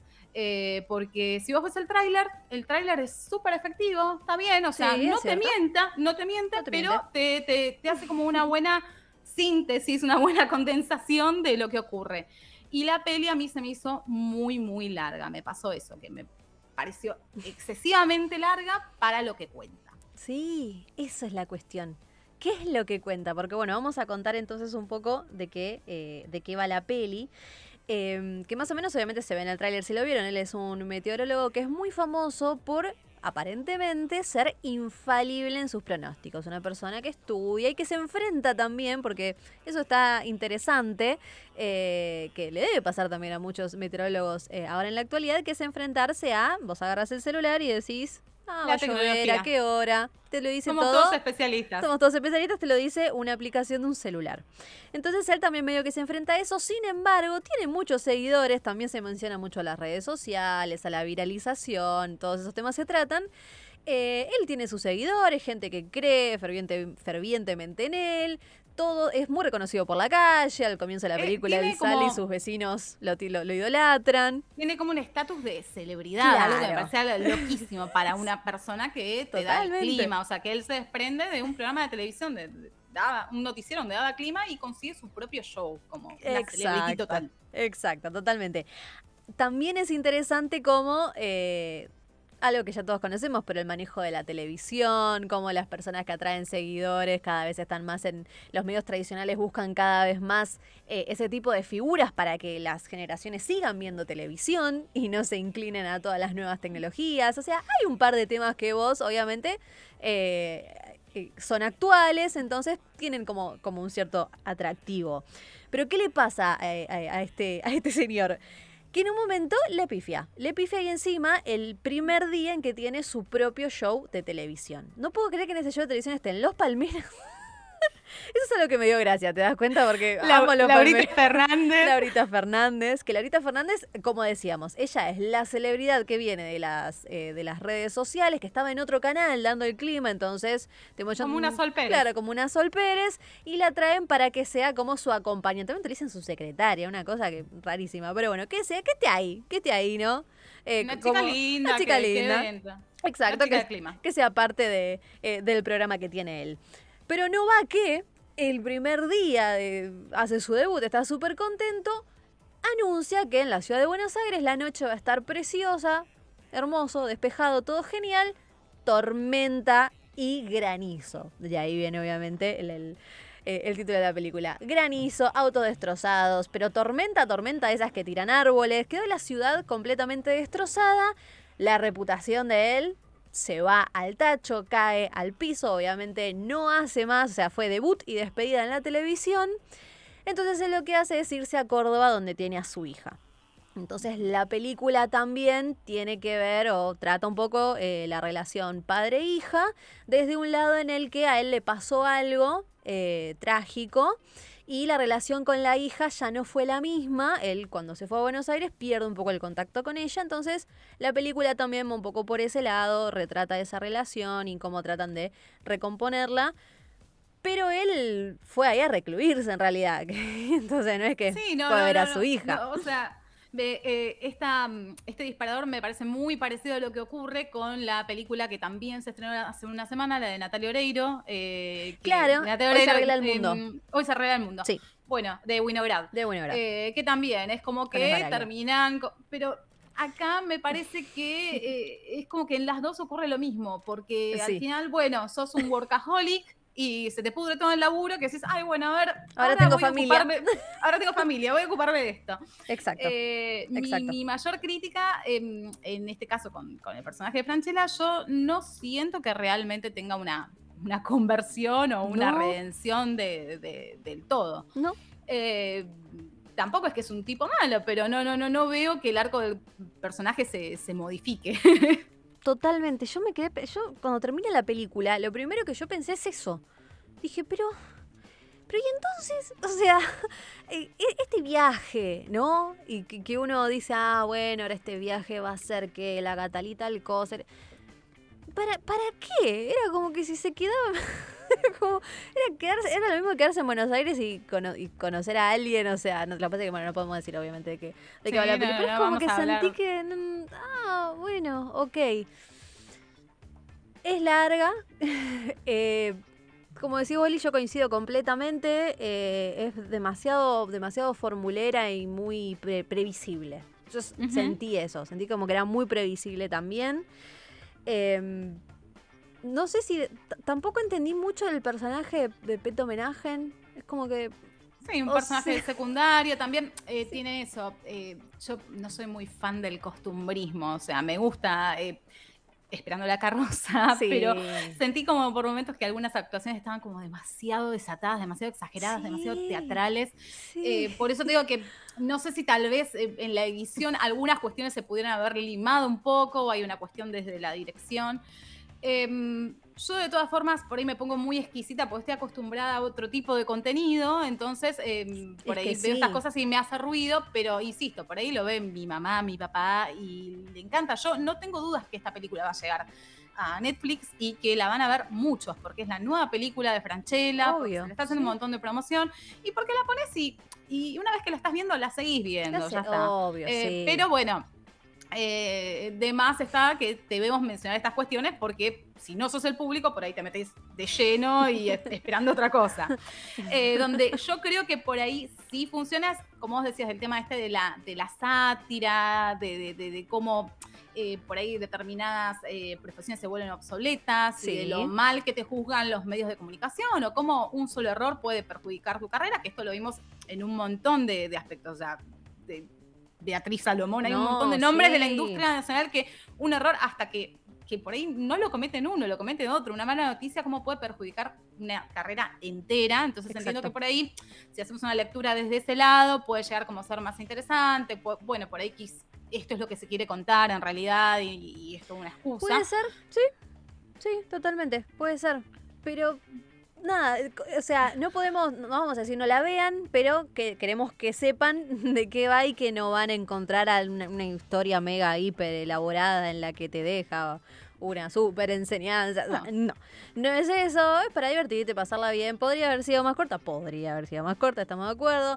Franchella siempre es, efectivo en lo que hace, está, como decimos, en este, eh, en este rol de, de cómico que, nos tiene, que nos tiene acostumbrados, que ya lo hemos visto. Obviamente, como decía Liz, después lo vimos en otras facetas recontra mega interesantes que me gusta muchísimo ese Franchella, pero acá vuelve a lo que es la comedia, esta, esta una película muy, muy formulera, entretenida, que yo coincido, coincido con Liz. Seguramente un montón de generaciones le va a gustar mucho y a otras van a decir, bueno, no sé, me lo olvido. muy gracioso, muy lindo Franchella. Lo, amamos a Franchella, lo vamos a seguir amando. Pero bueno, es como que mm, apunta, apunta más a un todo público muy amplio. Claro. Espectro muy, muy, muy amplio. espectro Telefe. Espectro Telefe, domingo a la tarde. Sí. Ah, y bueno, y el público que no es, esperan la de Santiago Korowski, porque bueno. Exacto. Exacto. Ahí vamos a tener otra cosa. Ahí está. Seguramente. Ahí está. Así que bueno, eh, agradecemos nuevamente a Netflix por poder verla visto antes de su estreno y poder anticiparles de qué se va a tratar para que, para que sepan con qué se van a encontrar, sobre todo eso. Em, Me gustaría hablar con alguno de los protagonistas alguna vez, ¿no? Alguna entrevista, charlar con ellos, con el director. ¿Por qué no? ¿Por qué no? ¿Por, qué no? ¿Por qué no? Ya va a pasar, ya va a pasar. Ahí, ahí la gente de Netflix nos va, a dar una entrevista. Pero ¿sabéis quién también vamos a hablar en este programa de spin-off? Porque eh, Ezequiel Contreras estuvo viendo justamente Halo, la nueva serie sobre el videojuego de la Xbox que llega también a la pantalla chica gracias a los amigos de Paramount Plus. Y así te voy a contar ese, a ver de qué se trata y cómo le fue en este primer episodio debut de Halo en Paramount Plus. Hola chicos, ¿cómo están? ¿Todo bien? Espero que la estén pasando bien en el programa. Y perdón por no poder asistir el día de hoy. Estoy bastante complicado. Pero bueno, eh, les cuento y les dejo mis primeras impresiones con respecto a eh, la serie de Halo. Eh, bueno, como ya sabrán, Halo es una franquicia de videojuegos de Microsoft, o sea, más bien de Xbox y de PC ahora últimamente, em, y que es una de las franquicias más conocidas en todo el mundo. Cuando nosotros empezamos a hablar de, este, de esta serie, eh, yo siempre dije que estaría re bueno que Paramount lo haga bien, porque eh, tenía como una franquicia muy importante y muy potente en sus manos y que lo puede llevar a ganar mucha plata y hacer una, franquicia para, para largo rato. Lo que primero que voy a decir es que cuando me metí en Paramount Plus para ver el capítulo, no sé por qué, pero se ve que todavía la plataforma anda muy mal, eh, no está del todo bien. No, no hay ningún lugar donde pueda configurar una calidad ni nada, pero lo que me pasaba era que todo el tiempo se me bajaba la calidad. Recargaba y empezaba a ver en HD y al minuto se bajaba la calidad, como que pero, pero calidad mala, mala, mala. Así que tengo que eh, admitir que lo terminé viendo por otra plataforma, X, y que lo vi perfecto. O sea, es un problema evidentemente de Paramount Plus, que no me deja ver. Lo vi en PC, no sé si en, en tipo en, un, en Android o en Smart TV andará bien esto. Yo siempre, si, simplemente cuento mi experiencia viéndolo desde el navegador en, en una PC. Y con respecto a la serie en sí, si bien es un primer capítulo, es un primer capítulo que ya te deja bastantes bases de, lo que va a venir. Sangrienta, primero, cosa que me sorprendió, no esperaba que sea tan sangrienta. Esperaba eh, como sí, tiros y demás, pero no, no, sangrienta, onda desmembramientos, cosas así. Que está bueno que esté porque es, real, pero no me lo esperaba. Eh, después con respecto a los personajes, está muy bien. Si bien es una la historia está basada en el juego, ¿no? De la franquicia, está adaptada. De hecho, hay personajes que no aparecen en el juego y acá aparecen. Eh, entonces, bueno, o sea, no voy a entrar en terreno de spoilers porque si siguen así, eh, va a ir por acá. Eh, va, a ir por el mismo lado, digo, entonces no voy a meterme en spoilers. Pero en principio te muestran un mundo eh, todavía no del todo explorado, ¿no? La idea me parece que en los primeros capítulos van a explorarlo más. Y básicamente te muestran a los personajes, los protagonistas, los secundarios, que hay alguna trama detrás que todavía no se resuelve, que están por ver los personajes, que involucra a nuestro protagonista. Nuestro protagonista se llama Master Chief, la doctora que lo creó, podríamos así decirlo, eso todavía no se ve. Em, la doctora le dice John, como que le pone un nombre, pero nadie más le dice así. Eh, todo el resto se refiere a él como Master Chief, como jefe maestro, sería. Y la verdad que está bastante bien. Y en el primer, yo sabía que iba a pasar esto, pero no pensé que iba a ser en el primer capítulo. En el primer capítulo ya directamente te muestran que al actor, o sea, al personaje sin casco. Cosa que no pasa en toda la franquicia de películas, o sea, digo de videojuegos. No se ve nunca eh, la cara de, Master Chief. Y en la serie lo hicieron en el primer capítulo. Yo sabía que lo iban a hacer porque lo habían dicho, pero no me imaginé que iba a ser en el primer capítulo. Eh, entonces, bueno, nada, no me generó rechazo, pero me pareció como sorpresivo y bastante mostrar la cara de un personaje que nunca se había visto ninguna cara es como eh, tomar una decisión y en el primer capítulo no es tomar una decisión bastante fuerte em, después chicos o sea no hay mucho más que decir eh, la verdad que la serie se en cuanto a efectos especiales está muy buena se ve muy bien eh, hay algunos guiñitos así como al videojuego que están muy buenos. Y en cuanto a mundo, universo, sí, también se ve que está re bueno. O sea, es cuestión de seguir viendo. Es recién el primer capítulo. Capítulo de 50 minutos, lo cual también se agradece.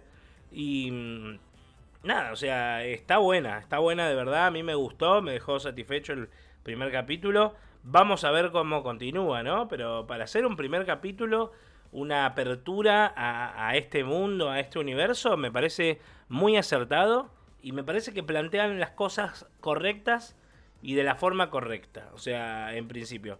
Porque no te cuentan todo de golpe, te van contando de a poquito y te dejan como pistas para cosas que van a venir después, que van a venir después, evidentemente, y mm, porque ya se nombra, entonces vos ya sabés eh, que va a venir después, pero los que conocen los videojuegos saben de qué hablo pero bueno, o sea, lo, otro que te puedo recomendar, si te interesa este mundo y estás dentro del mundo y demás, y si tenés Game Pass, ¿no? Eh, ya sea en Xbox o en PC, que están todos los juegos para jugar. Están todos los juegos de la franquicia disponibles en Game Pass para que lo instales y juegues. Así que si querés, podés animarte a eso. Y de hecho también está Halo Infinite, que es el último juego, que es uno de los mejores de toda la franquicia. Eh, así que, nada, yo más que recomendar, eh, o sea, es un juego que recomiendo siempre y que está muy bueno. y es de la onda de Destiny, si te gusta Destiny, Half-Life, eh, como medio de acción en primera persona, pero más tipo con armas de plasma y esas cosas. Halo es para vos, sin lugar a dudas. Tiene como una cosa también medio de Star Wars, de, Star Trek, o sea, por el universal y las naves que van por el espacio, pero es mucho más pensado del lado militar y político, ¿viste? No tanto desde, eh, no sé, como los... No hay Jedi y esas cosas. Tenés mucho más de eh, poderío militar, político y un poco de cosas sociales. Pero bueno, vamos a ver para dónde va esta serie. Yo le doy mi visto bueno y, espero, y recomiendo que todo el mundo la vea, aunque sea este primer episodio. Y vamos a ver cómo continúan los episodios. Yo espero que vaya para bien. Así que espero que sean muchos. Al parecer, no sé, no, me acuerdo bien, pero creo que son ocho capítulos. Entonces, no sé, vamos a ver em, cómo se desenvuelve esta serie. Por mi parte, chicos, me despido. Em, nos vemos el próximo programa, espero poder estar. Así que nada, les mando un beso, un abrazo ahí en el estudio y un abrazo y un saludo a todos los oyentes. El cine es como una caja de chocolates. Nunca sabes si te va a tocar una película deliciosa o una patada al hígado. Por eso ahora, cine en Spin-off Radio.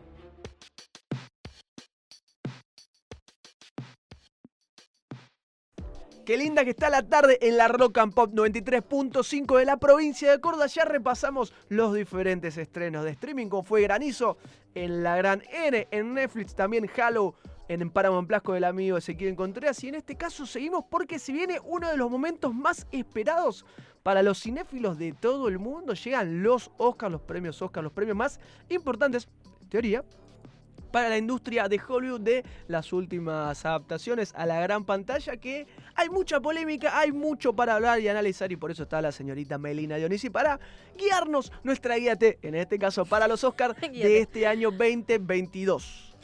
Así es, se vienen los Oscar y ya hay polémica, ya estuvimos hablando con Liz de la polémica de em, esta exigencia ¿no? que se le hizo a la, a la academia, sobre todo de, che, esto siempre es muy aburrido, ¿qué, ¿Qué se puede hacer para que sea un poquito más quitemos, corto, quitemos la gente de... y saquemos, saquemos cosas re importantes. Total, Ocho categorías, nadie se va a dar cuenta. Ocho categorías. Categorías que incluyen cosas demasiado importantes para el cine, ¿entendés? Porque si vos me decís, eh, en vez de sacar categorías, no sé, unificaron o encontraron una manera de, de, de, hacerlas más rápido. De No, no, no, las sacaron. O sea, no existe más.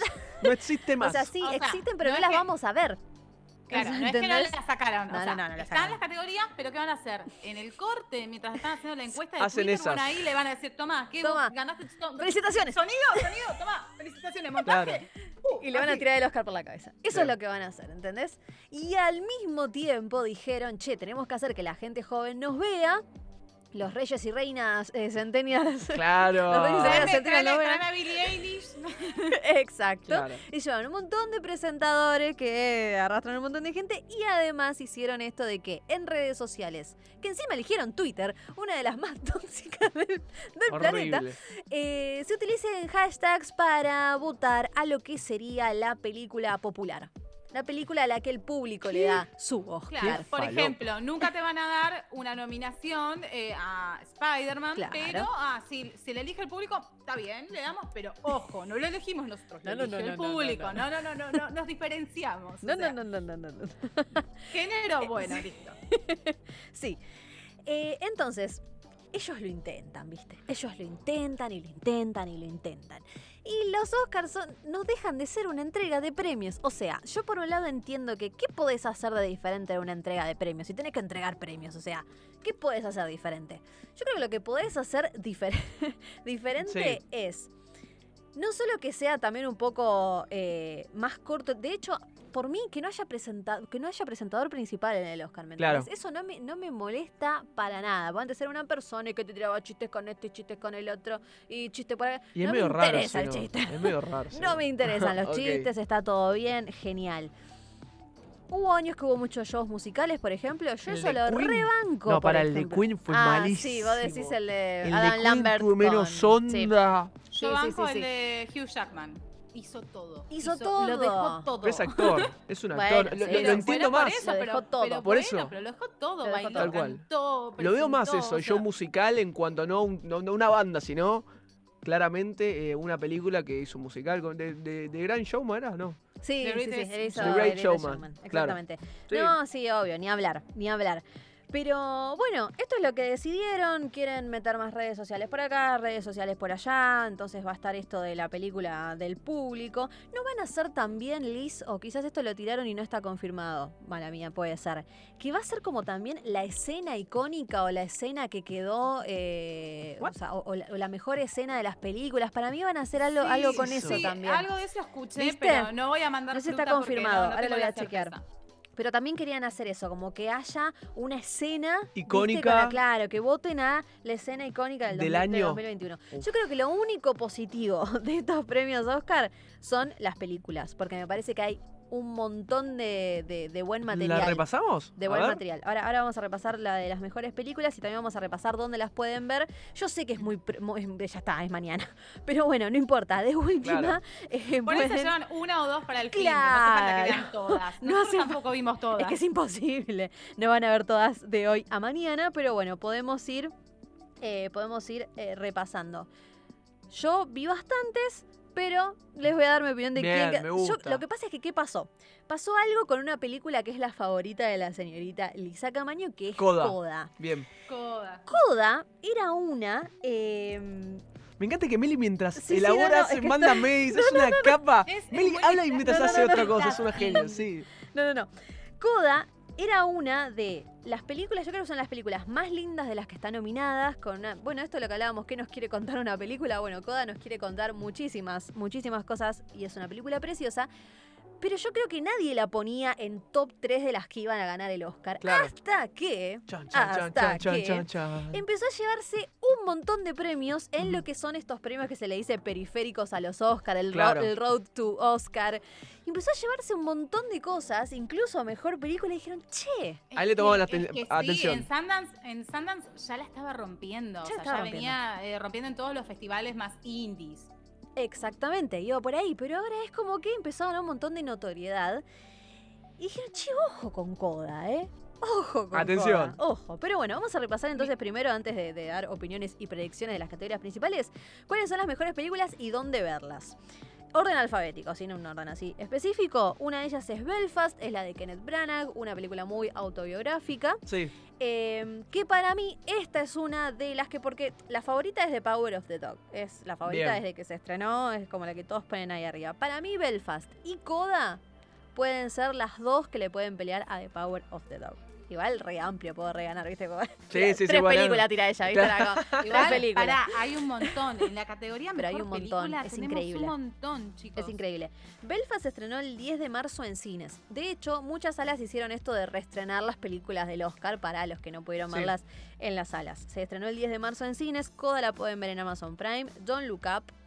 Perdón, pero no entiendo cómo está acá Look sí, Up. entre las mejores lo veo difícil. No es que no me gustó, pero a mejor película para mí no está. Igual, no importa. Son 10 películas igual, así que no importa. Netflix, Drive My Car, que es una de las que. Esa va a ganar a película extranjera. Ya me parece que estamos todos de acuerdo en que va a ganar a película extranjera. Pero se metió también acá, es la, es la Parasite de este año, aunque no creo Sí. que gane a mejor película. Sí, Dune la pueden ver en HBO Max, a mí me parece un peliculón. King Richard está en HBO Max. Mm, me gustó, pero hasta ahí nomás.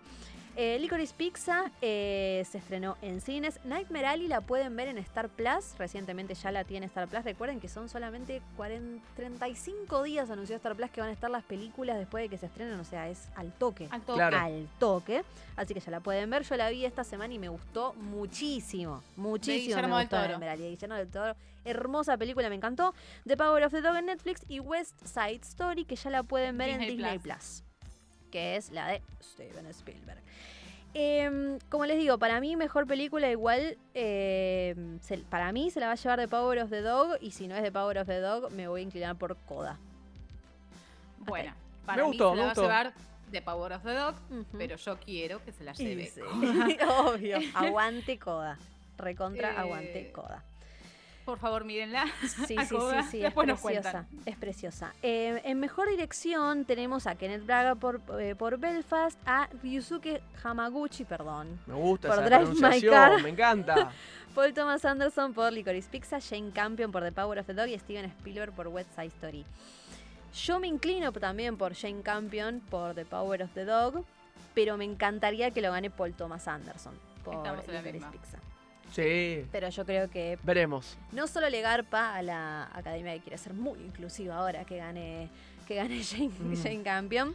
Sí, que Jane Campion igual se mandó una bastante fieras unas semanas atrás. Re, cuando con la hermana Williams. Sí, no, eso fue. ¿Qué, qué, qué, de qué? Contale, a la gente, Liz, lo, simpática que fue Jane Campion. Seguramente vos lo contás mejor, pero en todo caso me ayudas. Dale. Bueno, que dijo algo así como que, bueno, Jane Campion, que viene de una familia reconocida en Hollywood, una mujer blanca, que ya estuvo nominada al Oscar y demás, que dijo como que ella, a diferencia de las hermanas Williams, no la tuvo que pelear eh, con, otros hombres. O sea, como que eh, dentro de la industria. ¿Cómo? Eh, claro, dice que muy bien que ellas se, se enfrentaron a un montón de adversidades, pero que no le tocó enfrentarse a hombres en su carrera pero esto también, ¿con qué, hombre se va a enfrentarse Elena y Venus Aparte, no, hizo falta ni, que se enfrentaran con hombres, se tuvieron que enfrentar con el racismo, ni más ni menos. O sea, ¿entendés, señora? Sí, cállese. cállese. Cállese, señora Blanca. Cállese, señora Blanca, por favor, cállese. Dios mío nada, cosas por ahí, pero bueno. Qué terrible. Puede ser que, eh, que se lo lleve entonces. No importa, no importa. Eh, y después vamos a repasar solamente actor y actriz eh, protagonista. El actor protagonista lo tenemos a Javier Bardem por Vin de Ricardos. No la vi, perdón, Javier Bardem, pero está en Amazon. Le mandamos un beso. Si la quieren ver. Seguidor Espino. Benedict Cumberbatch, que es el gran, gran, gran candidato a llevárselo por The Power of the Dog. Andrew Garfield por Tic Tic Boom. Gran trabajo el de Andrew Garfield. Tic Tic Boom, o sea, súper merecido. Súper ¿eh? bien. Will Smith por King Richard, que acá está la polémica porque ya ha ganado estos premios periféricos Will, Smith a Mejor Actor por King Richard y Denzel Washington por The Tragedy of Macbeth. Em, yo entiendo que va a ser para Benedict Cumberbatch y si llega a ser para Will Smith se va a armar una. Olvídate. Yo lo amo a Will Smith, pero no, mm, no, hay Oscar por este papel, Will. No debería haber un Oscar para ti, Will, por este, por este papel. Mejor actriz protagonista, Jessica Chastain por The Eyes of Tammy Faye. Esta es una película que se estrenó esta semana en nuestro país. Eh, tenemos reseña de Bruno Paladino en nuestra página web. Claro. reseña. ¿Viste? Bruno es lo más. Eh, Olivia Colman por The Lost Daughter, ojo con Olivia Colman, Penélope Cruz por Madres Paralelas, Nicole Kidman por Being de Ricardos y Kristen Stewart por Spencer. Lo mismo. Si se lo dan a Kristen Stewart, va a haber un montón de gente que va a patalear. Como, un montón de gente que va a patalear. Ya está pataleando, de hecho. De que esté nominada. Que, sí, que decían que los no estuvo porque la realeza estaba enojada por esa versión de Diana. Bueno, ya, hay una grieta tremenda. Gente horrible que se queja, ¿no? Me encanta igual que, que Kristen Stewart y Robert Pattinson estén generando un montón de conversación y que se los esté sacando por fin después de 500 millones de, años de crepúsculo. Basta, no se le acuerda a nadie, no se lo nombren más, por favor, ya está, no nos interesa. igual Jessica Chastain, diosa tremenda, te hace de todo, hasta te canta las canciones originales. No, no, no, es, increíble lo que hizo en The Eyes of Tammy Faye. Esta puede ser muy peleada, ¿eh? Sí. Yo acá no tengo una certeza, ¿eh? No tengo una certeza. No me parecería mal que se la lleve Kristen. De hecho, me gustaría. Me para armar un quilombo hermoso. Sí, hermoso, Hoy me recontra gustaría. A Nicole Kidman la descarto y a... Olivia ya lo tiene, ya está, Olivia. Pero bueno, ojo con Penélope. ¿Por qué no Penélope Cruz? Es un... Le tenés fe. Yo que hizo un gran trabajo, pero para mí se van a dar a Kristen, no sé por qué porque sí. no, tengo idea. No tengo idea. Em, y uno de lo, algo muy lindo que podría llegar a pasar en los Oscars es que se lleve mejor actor de, reparto Troy Katsur por Coda. Eh, Troy Katsur es el, papá, ¿no? Él de la familia. Entonces es uno de los que está generando también mucha conversación, aunque está Jesse Plemons ahí de por medio, por The Power of the Dog. Y bueno, creo que, creo que entre ellos dos eh, estaría Para, que, mm, para poner un poco en contexto, Coda eh, tiene un doble significado. Se trata de una chica que su deseo es dedicarse a la música, ser cantante, tiene un talento increíble, pero es hija de padres sordos. Eh, esa es eh, Coda. yo no recuerdo bien cómo es la sigla en inglés, pero bueno, ese es el significado. Bueno, todo el reparto que acompaña a esta chica es un reparto de actores sordos. Es y es increíble. Son, todos súper talentosos. los lazos que generaron entre ellos en el rodaje fue increíble. Aprendieron un montón eh, de, manera mutua. Así que me parece que, estaría buenísimo que, lo reconozcan por su labor, porque la verdad que la descose. Totalmente, totalmente. Y después, el mejor actriz de reparto. Tampoco tengo mucha certeza, pero me gustaría mucho que se lo lleve Kirsten Dunst por The Power of the Dog. Pero se estuvo hablando mucho de Ariana DeBose por West Side Story que se vino llevando un montón también de estos premios eh, anteriores a los Oscars. También está Jessie Buckley por The Lost Daughter, eh, Judy Dench por Belfast, Judy Dench. Eh, y bueno, a un, a un Ellis, perdón, no, creo que se diga así, pero bueno, por King Richard. Así que bueno, es como que mm, hay un popurrí interesante, ¿no? Para los Oscars. interesante. Hay algunas más complicadas, como les digo. Mejor actriz protagonista, cero certeza para mí por ese lado. Y con la película tampoco, sobre todo con lo que vino pasando con Coda. Pero si la gana Coda, vamos a estar muy felices, Muy felices. Y director también me genera ahí como un. ¿Qué van a hacer? Pero ¿Qué van a hacer? ¿Qué sé yo? Bueno, una terna que, que, me gustaría mencionar, porque el resto no son importantes. Si la, academia dice que no son importantes, no son importantes. La vamos a decir nosotros. ¿Cómo la vamos a decir nosotros? Mejor película animada. Tenemos a Encanto, eh, Luca, Flea, eh, The Mitchells vs. The Machines y Raya and the Last Dragon. Bueno, yo acá milito fuerte por The Mitchells todos. versus The Machines. Qué película hermosa. Si no la vieron, la tienen que ver, ¿eh? La tienen que ver. Yo entiendo que Pixar atrae muchísimo y, Disney, por ende todas las de Disney también. Pero de Mitchell vs. The Machines es increíble. Sería hermoso que se lo dieran. Del mismo estudio que trajo Spider-Man Into the Spider-Man. Claro, exactamente. La verdad es que es una tecnología Más que merecida. Eh, inclusiva, es hermosa. Y muy divertida. Y muy divertida, totalmente. Así que ojalá se lleve mejor película animada y como le decía, internacional seguramente sea para Drive My Car, seguramente sea. Claro. Aunque también está la película Fue la mano de Dios, que es Ah, hermosa también, que va por Italia, obviamente, eh, que tiene que ver con Diego indirectamente, por eso vamos a claro. que es un documental sobre Diego. Eh, Maradona estoy hablando, ¿no? Cuando digo Diego. Se entiende, sí, sí. Que está del otro el, Diego me faltó. El Diegote. El Diego. El Diegote. el Diego. Así que la ceremonia, obviamente, la van a poder ver por TNT, como cada año. Eh, en, sus dos, en sus dos formatos. Los que quieren escuchar en, inglés, porque entienden perfectamente el inglés, lo pueden hacer. Y si no, van a tener su versión doblada, como siempre, eh, con alfombra roja, luego con, con la premiación. Y bueno, veremos, veremos qué pasa, veremos también ¿Qué ocurre? Cómo, o sea, porque para mí estos premios eh, no generacionalmente ya están dejando. yo ya no sé ni, eh, ni en qué generación encasillarlos, porque mi mamá no va a ver los Oscars. Estoy segura que mi mamá no va a ver los Oscars. No, somos nosotros los millennials. para mí somos los que estamos muy metidos también en cine y series, porque mi hermano no va a ver los Oscars tampoco. Y tiene están perdiendo a nosotros también. O sea, a mí me pasa que aunque este año, el año pasado ya habíamos visto un montón. El, año anterior, en la primera temporada de Spin-off Radio, estábamos a full. y ya cada vez como que menos, menos interés. Ya nos están perdiendo ya estamos viejos. Ya está. estamos grandes. estamos, estamos grandes.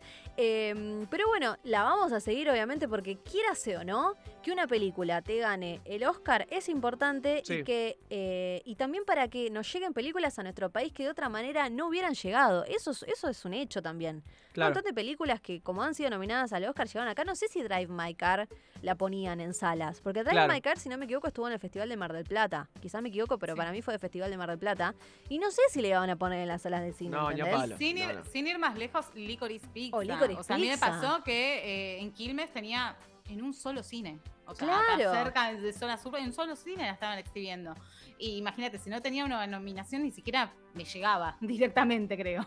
Claro, ¿entendés? Entonces, yo entiendo que ya no sea tan popular para el público común, pero quieras o no, es como que influyen en un montón de cosas. Sí, completamente. Influyen. A los actores les importa, obvio, un actor, actriz, ganador O sea, de la, Oscar. la la vieja escuela se sigue dando Sí, relevancia La a... industria tiene. Totalmente. Tiene relevancia. Ahora, que después no sea tan atractivo y cada vez sea menos atractivo, estamos de acuerdo. Pero vas a querer otra saber. discusión. Vas a querer saber por lo menos qué película ganó. O qué actor ganó, O qué actor y qué película animada, claro. es exacto. como que tiene, tiene ese atractivo, veremos qué hacen Son con una ceremonia. Claro, son, Chotos veremos- o no, son los Oscars. Veremos Bien. qué hacen en esta ceremonia, qué hacen con esto del público en las redes, cuánta repercusión tienen en las redes y ya van Sí. a venir los reportes de los Oscar bajaron 40% de audiencia. Bueno, ya vamos a ver. Entonces, en la semana que viene vamos a ver cuáles son los números Sí. de, de los Oscar y a ver si le pegamos, aunque sea en, en- en- en película, actor. alguna. Vamos, eh, vamos a ver si nuestras, si nuestras predicciones eh, van por ahí. Pero bueno, lo- lo Impecable, veremos, impecable, impecable toda la información de los Oscar con la licenciada Lisa Camayo, con Bailena Dionisi, para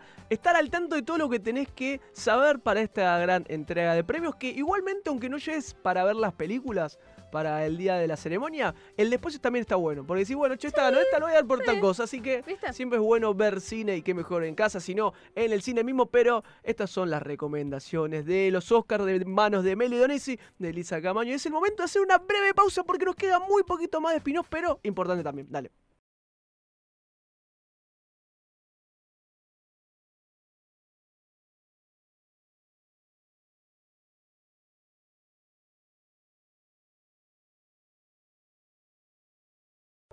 Para estar bien informado sobre la cultura pop y el entretenimiento, es clave tener una buena conexión a Internet. Claro Internet Wi-Fi para tu hogar. 50 megas por 999 pesos por mes.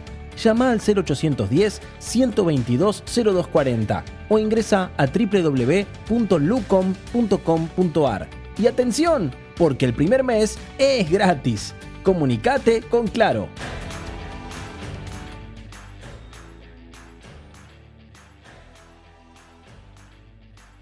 Y llegamos al último bloque de Spin-off Radio en la Rock and Pop 93.5 de la provincia de Córdoba. Qué bien que ya la pasamos hablando de los estrenos de la semana, del cine, también de los Oscars, que falta muy poco para verlo, como también el debate existencial que tuvimos los más 30 con respecto a nuestras obligaciones, sensaciones. Así que esperemos que el público joven, un poco más adulto, también sea parte de estas grandes cuestiones que nos ocurren a nosotros en Spin-off Radio. Pero bueno, llegó un momento. algunos. Exactamente como dice Meli Dionisi, pero es un momento de hablar de las recomendaciones de streaming de esta semana porque hay mucho para ver en las diferentes plataformas. Sí, es un lío, ustedes saben, nosotros Sí. obviamente le decimos todo lo que se estrena, es imposible tantas horas del día con, eh, con tanto estreno y con tanta plataforma, porque la verdad que si los estudios siguen sacando su propia plataforma, ya no, sé dónde nos vamos, no sé dónde vamos a ir a parar. Oh, Sí, ah. ¿Dónde va a ir a parar es la juventud? Bueno, resulta que en Netflix, si Sí. sos fan de John Wick, subieron Ah, la subieron la tercera. Ya está la tercera y está las eh, perdón, ya subió la segunda, ya estaba la tercera, así que falta, Falta solo primera. para completar esta saga de John Wick John en Wick. Netflix. Después se estrenó el 25 la segunda temporada de Bridgerton. Esta es una de esas series que acarrea un montón de gente y yo todavía no me senté a Ah, yo verla. tampoco la vi. La de- las de John Daland, las de John Daland. La de John Daland. Exactamente. Esta segunda temporada tiene seis episodios que ya están disponibles para que los vean en Netflix y ya la vienen siguiendo. El 30 llega Granizo, como ya la estuvimos reseñando con Liz. Después en, podemos pasar a Star Plus porque se estrenó eh, The Resident temporada 5. The Resident es una de esas eh, series como recién justamente estábamos mencionando a Grey's Anatomy. Bueno, es uno de estos dramas eh, médicos. Claro. Por eso se llama The Resident, porque tiene que ver Residente. con residentes en Claro. hospitales. Temporada 5, así que los que ya la estaban siguiendo Manijas. Va- la- van a poder continuar viendo la temporada 5, que ya se estrenó, llegó el 23.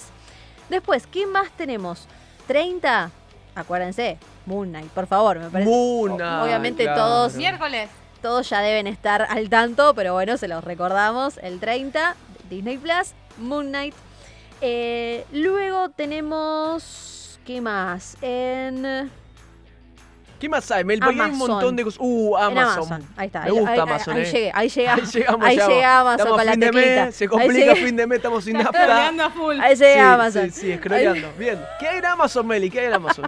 Dime tú, dime tú, dime En tú. Amazon ya se estrenó el, el 18, que fue la semana pasada, eh, Aguas Profundas con Ben Affleck Uh, me y Ana de Armas. La nueva del director de Atracción Fatal con Ben Affleck y Ana de Armas. Y Ana de Armas.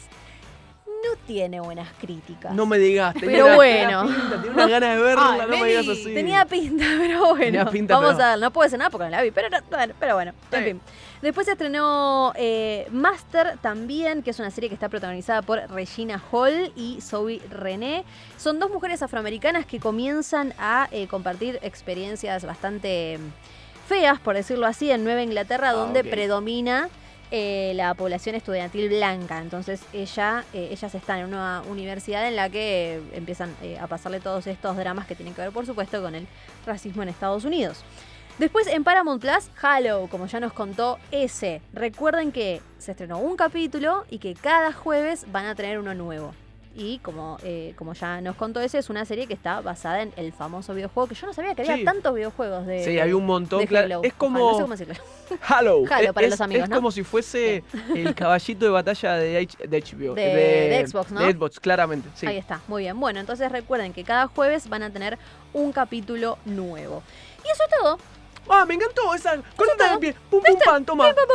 Anda, ataca. Así gol. Me encantó Meli así, bien clara y concisa, hablando de los estrenos de No streaming de la ¿viste? semana. Pero no hubo, pero si hay poco de calidad, es importante también, Eh. Meli. Así que buena la data sobre los estrenos del streaming de la semana. Y llegamos al final de este gran episodio, programa de Spin-off Radio de la segunda, tercera, cuarta, tercera. Tercera, ya lo dije. Temporada. De palito. en la Rock and Pop palito. 93.5 de la provincia de Córdoba. Queremos que participen y que sean parte de este programa, así que búsquenos en las redes sociales como Spin-Off TV, ok, en cualquiera de nuestras redes, que compartan también. Que respondan, mejor dicho, las encuestas que tenemos, las preguntas en Spotify, porque posteriormente a la emisión de este programa de 14 a 16, 16 de 16 a 18 Ahí va, ahí va. en la Pop. Wow, dije, ¿qué eh, pasó? Caemos No me enteré. Vamos a ir a las 8 de la mañana. Vamos a almorzar acá. Claro, más o menos. Eh, ya está disponible en Spotify el programa resumido con lo mejor que tuvimos de en la semana. Y tengo Una- a la licenciada pidiendo permiso para. La palabra. No, no, que si les gusta el contenido o Sí. si quieren que estudiemos más y traigamos contenido todavía más mejor, Más mejor. eh, más mejor, eh, además del cafecito que mencionó Meli, eh, en Spotify tienen la opción de ponernos estrellitas. Pueden poner Ah. el nivel de cuánto, cuánto les gustamos o cuánto no les gustamos. No, Pero no. Pónganlo, así vamos sabiendo, vamos midiendo el termómetro Claro. y de última ya les empieza a salir nuestras sugerencias, ¿viste? Cuando empieza a funcionar un podcast que te aparecen tres sugerencias Claro. Claro. pusieron una buena puntuación. Así que Ahí está. poné 5 estrellas o no pongas nada, Dios sumo. Si no, Una, dos, lo que, lo que a vos te parezca. Poné 4 o 5 estrellitas, como bien, perdón, como bien dice. son cinco, no. La es 5 nada, claro. Con, con una nos garpa, una, dos, las que quieras. Todo suma, como dice la licenciada Lisa Camero nuestro Spotify, así que nos encuentra como spin-off radio para tener los últimos fragmentos que van saliendo semana a semana de este programa que lleva tres temporadas en la Rock and Pop 93.5 en esta gran comunidad de cultura pop que va creciendo día a día a niveles escandalosos, Exorbitantes. claramente. Pero bueno, lamentablemente nos vemos la semana que viene, pues se terminó este programa de radio. Muchísimas gracias a la licenciada Lisa Camaño, muchísimas gracias a Meli Dionisi, como también al querido Ezequiel Contreras. Mi nombre es Adam Esquenone y nos vemos en la próxima semana, sábado, de 16 a 18 por la Rock and Pop para hacer Spin-off Radio acá en la Rock and Pop.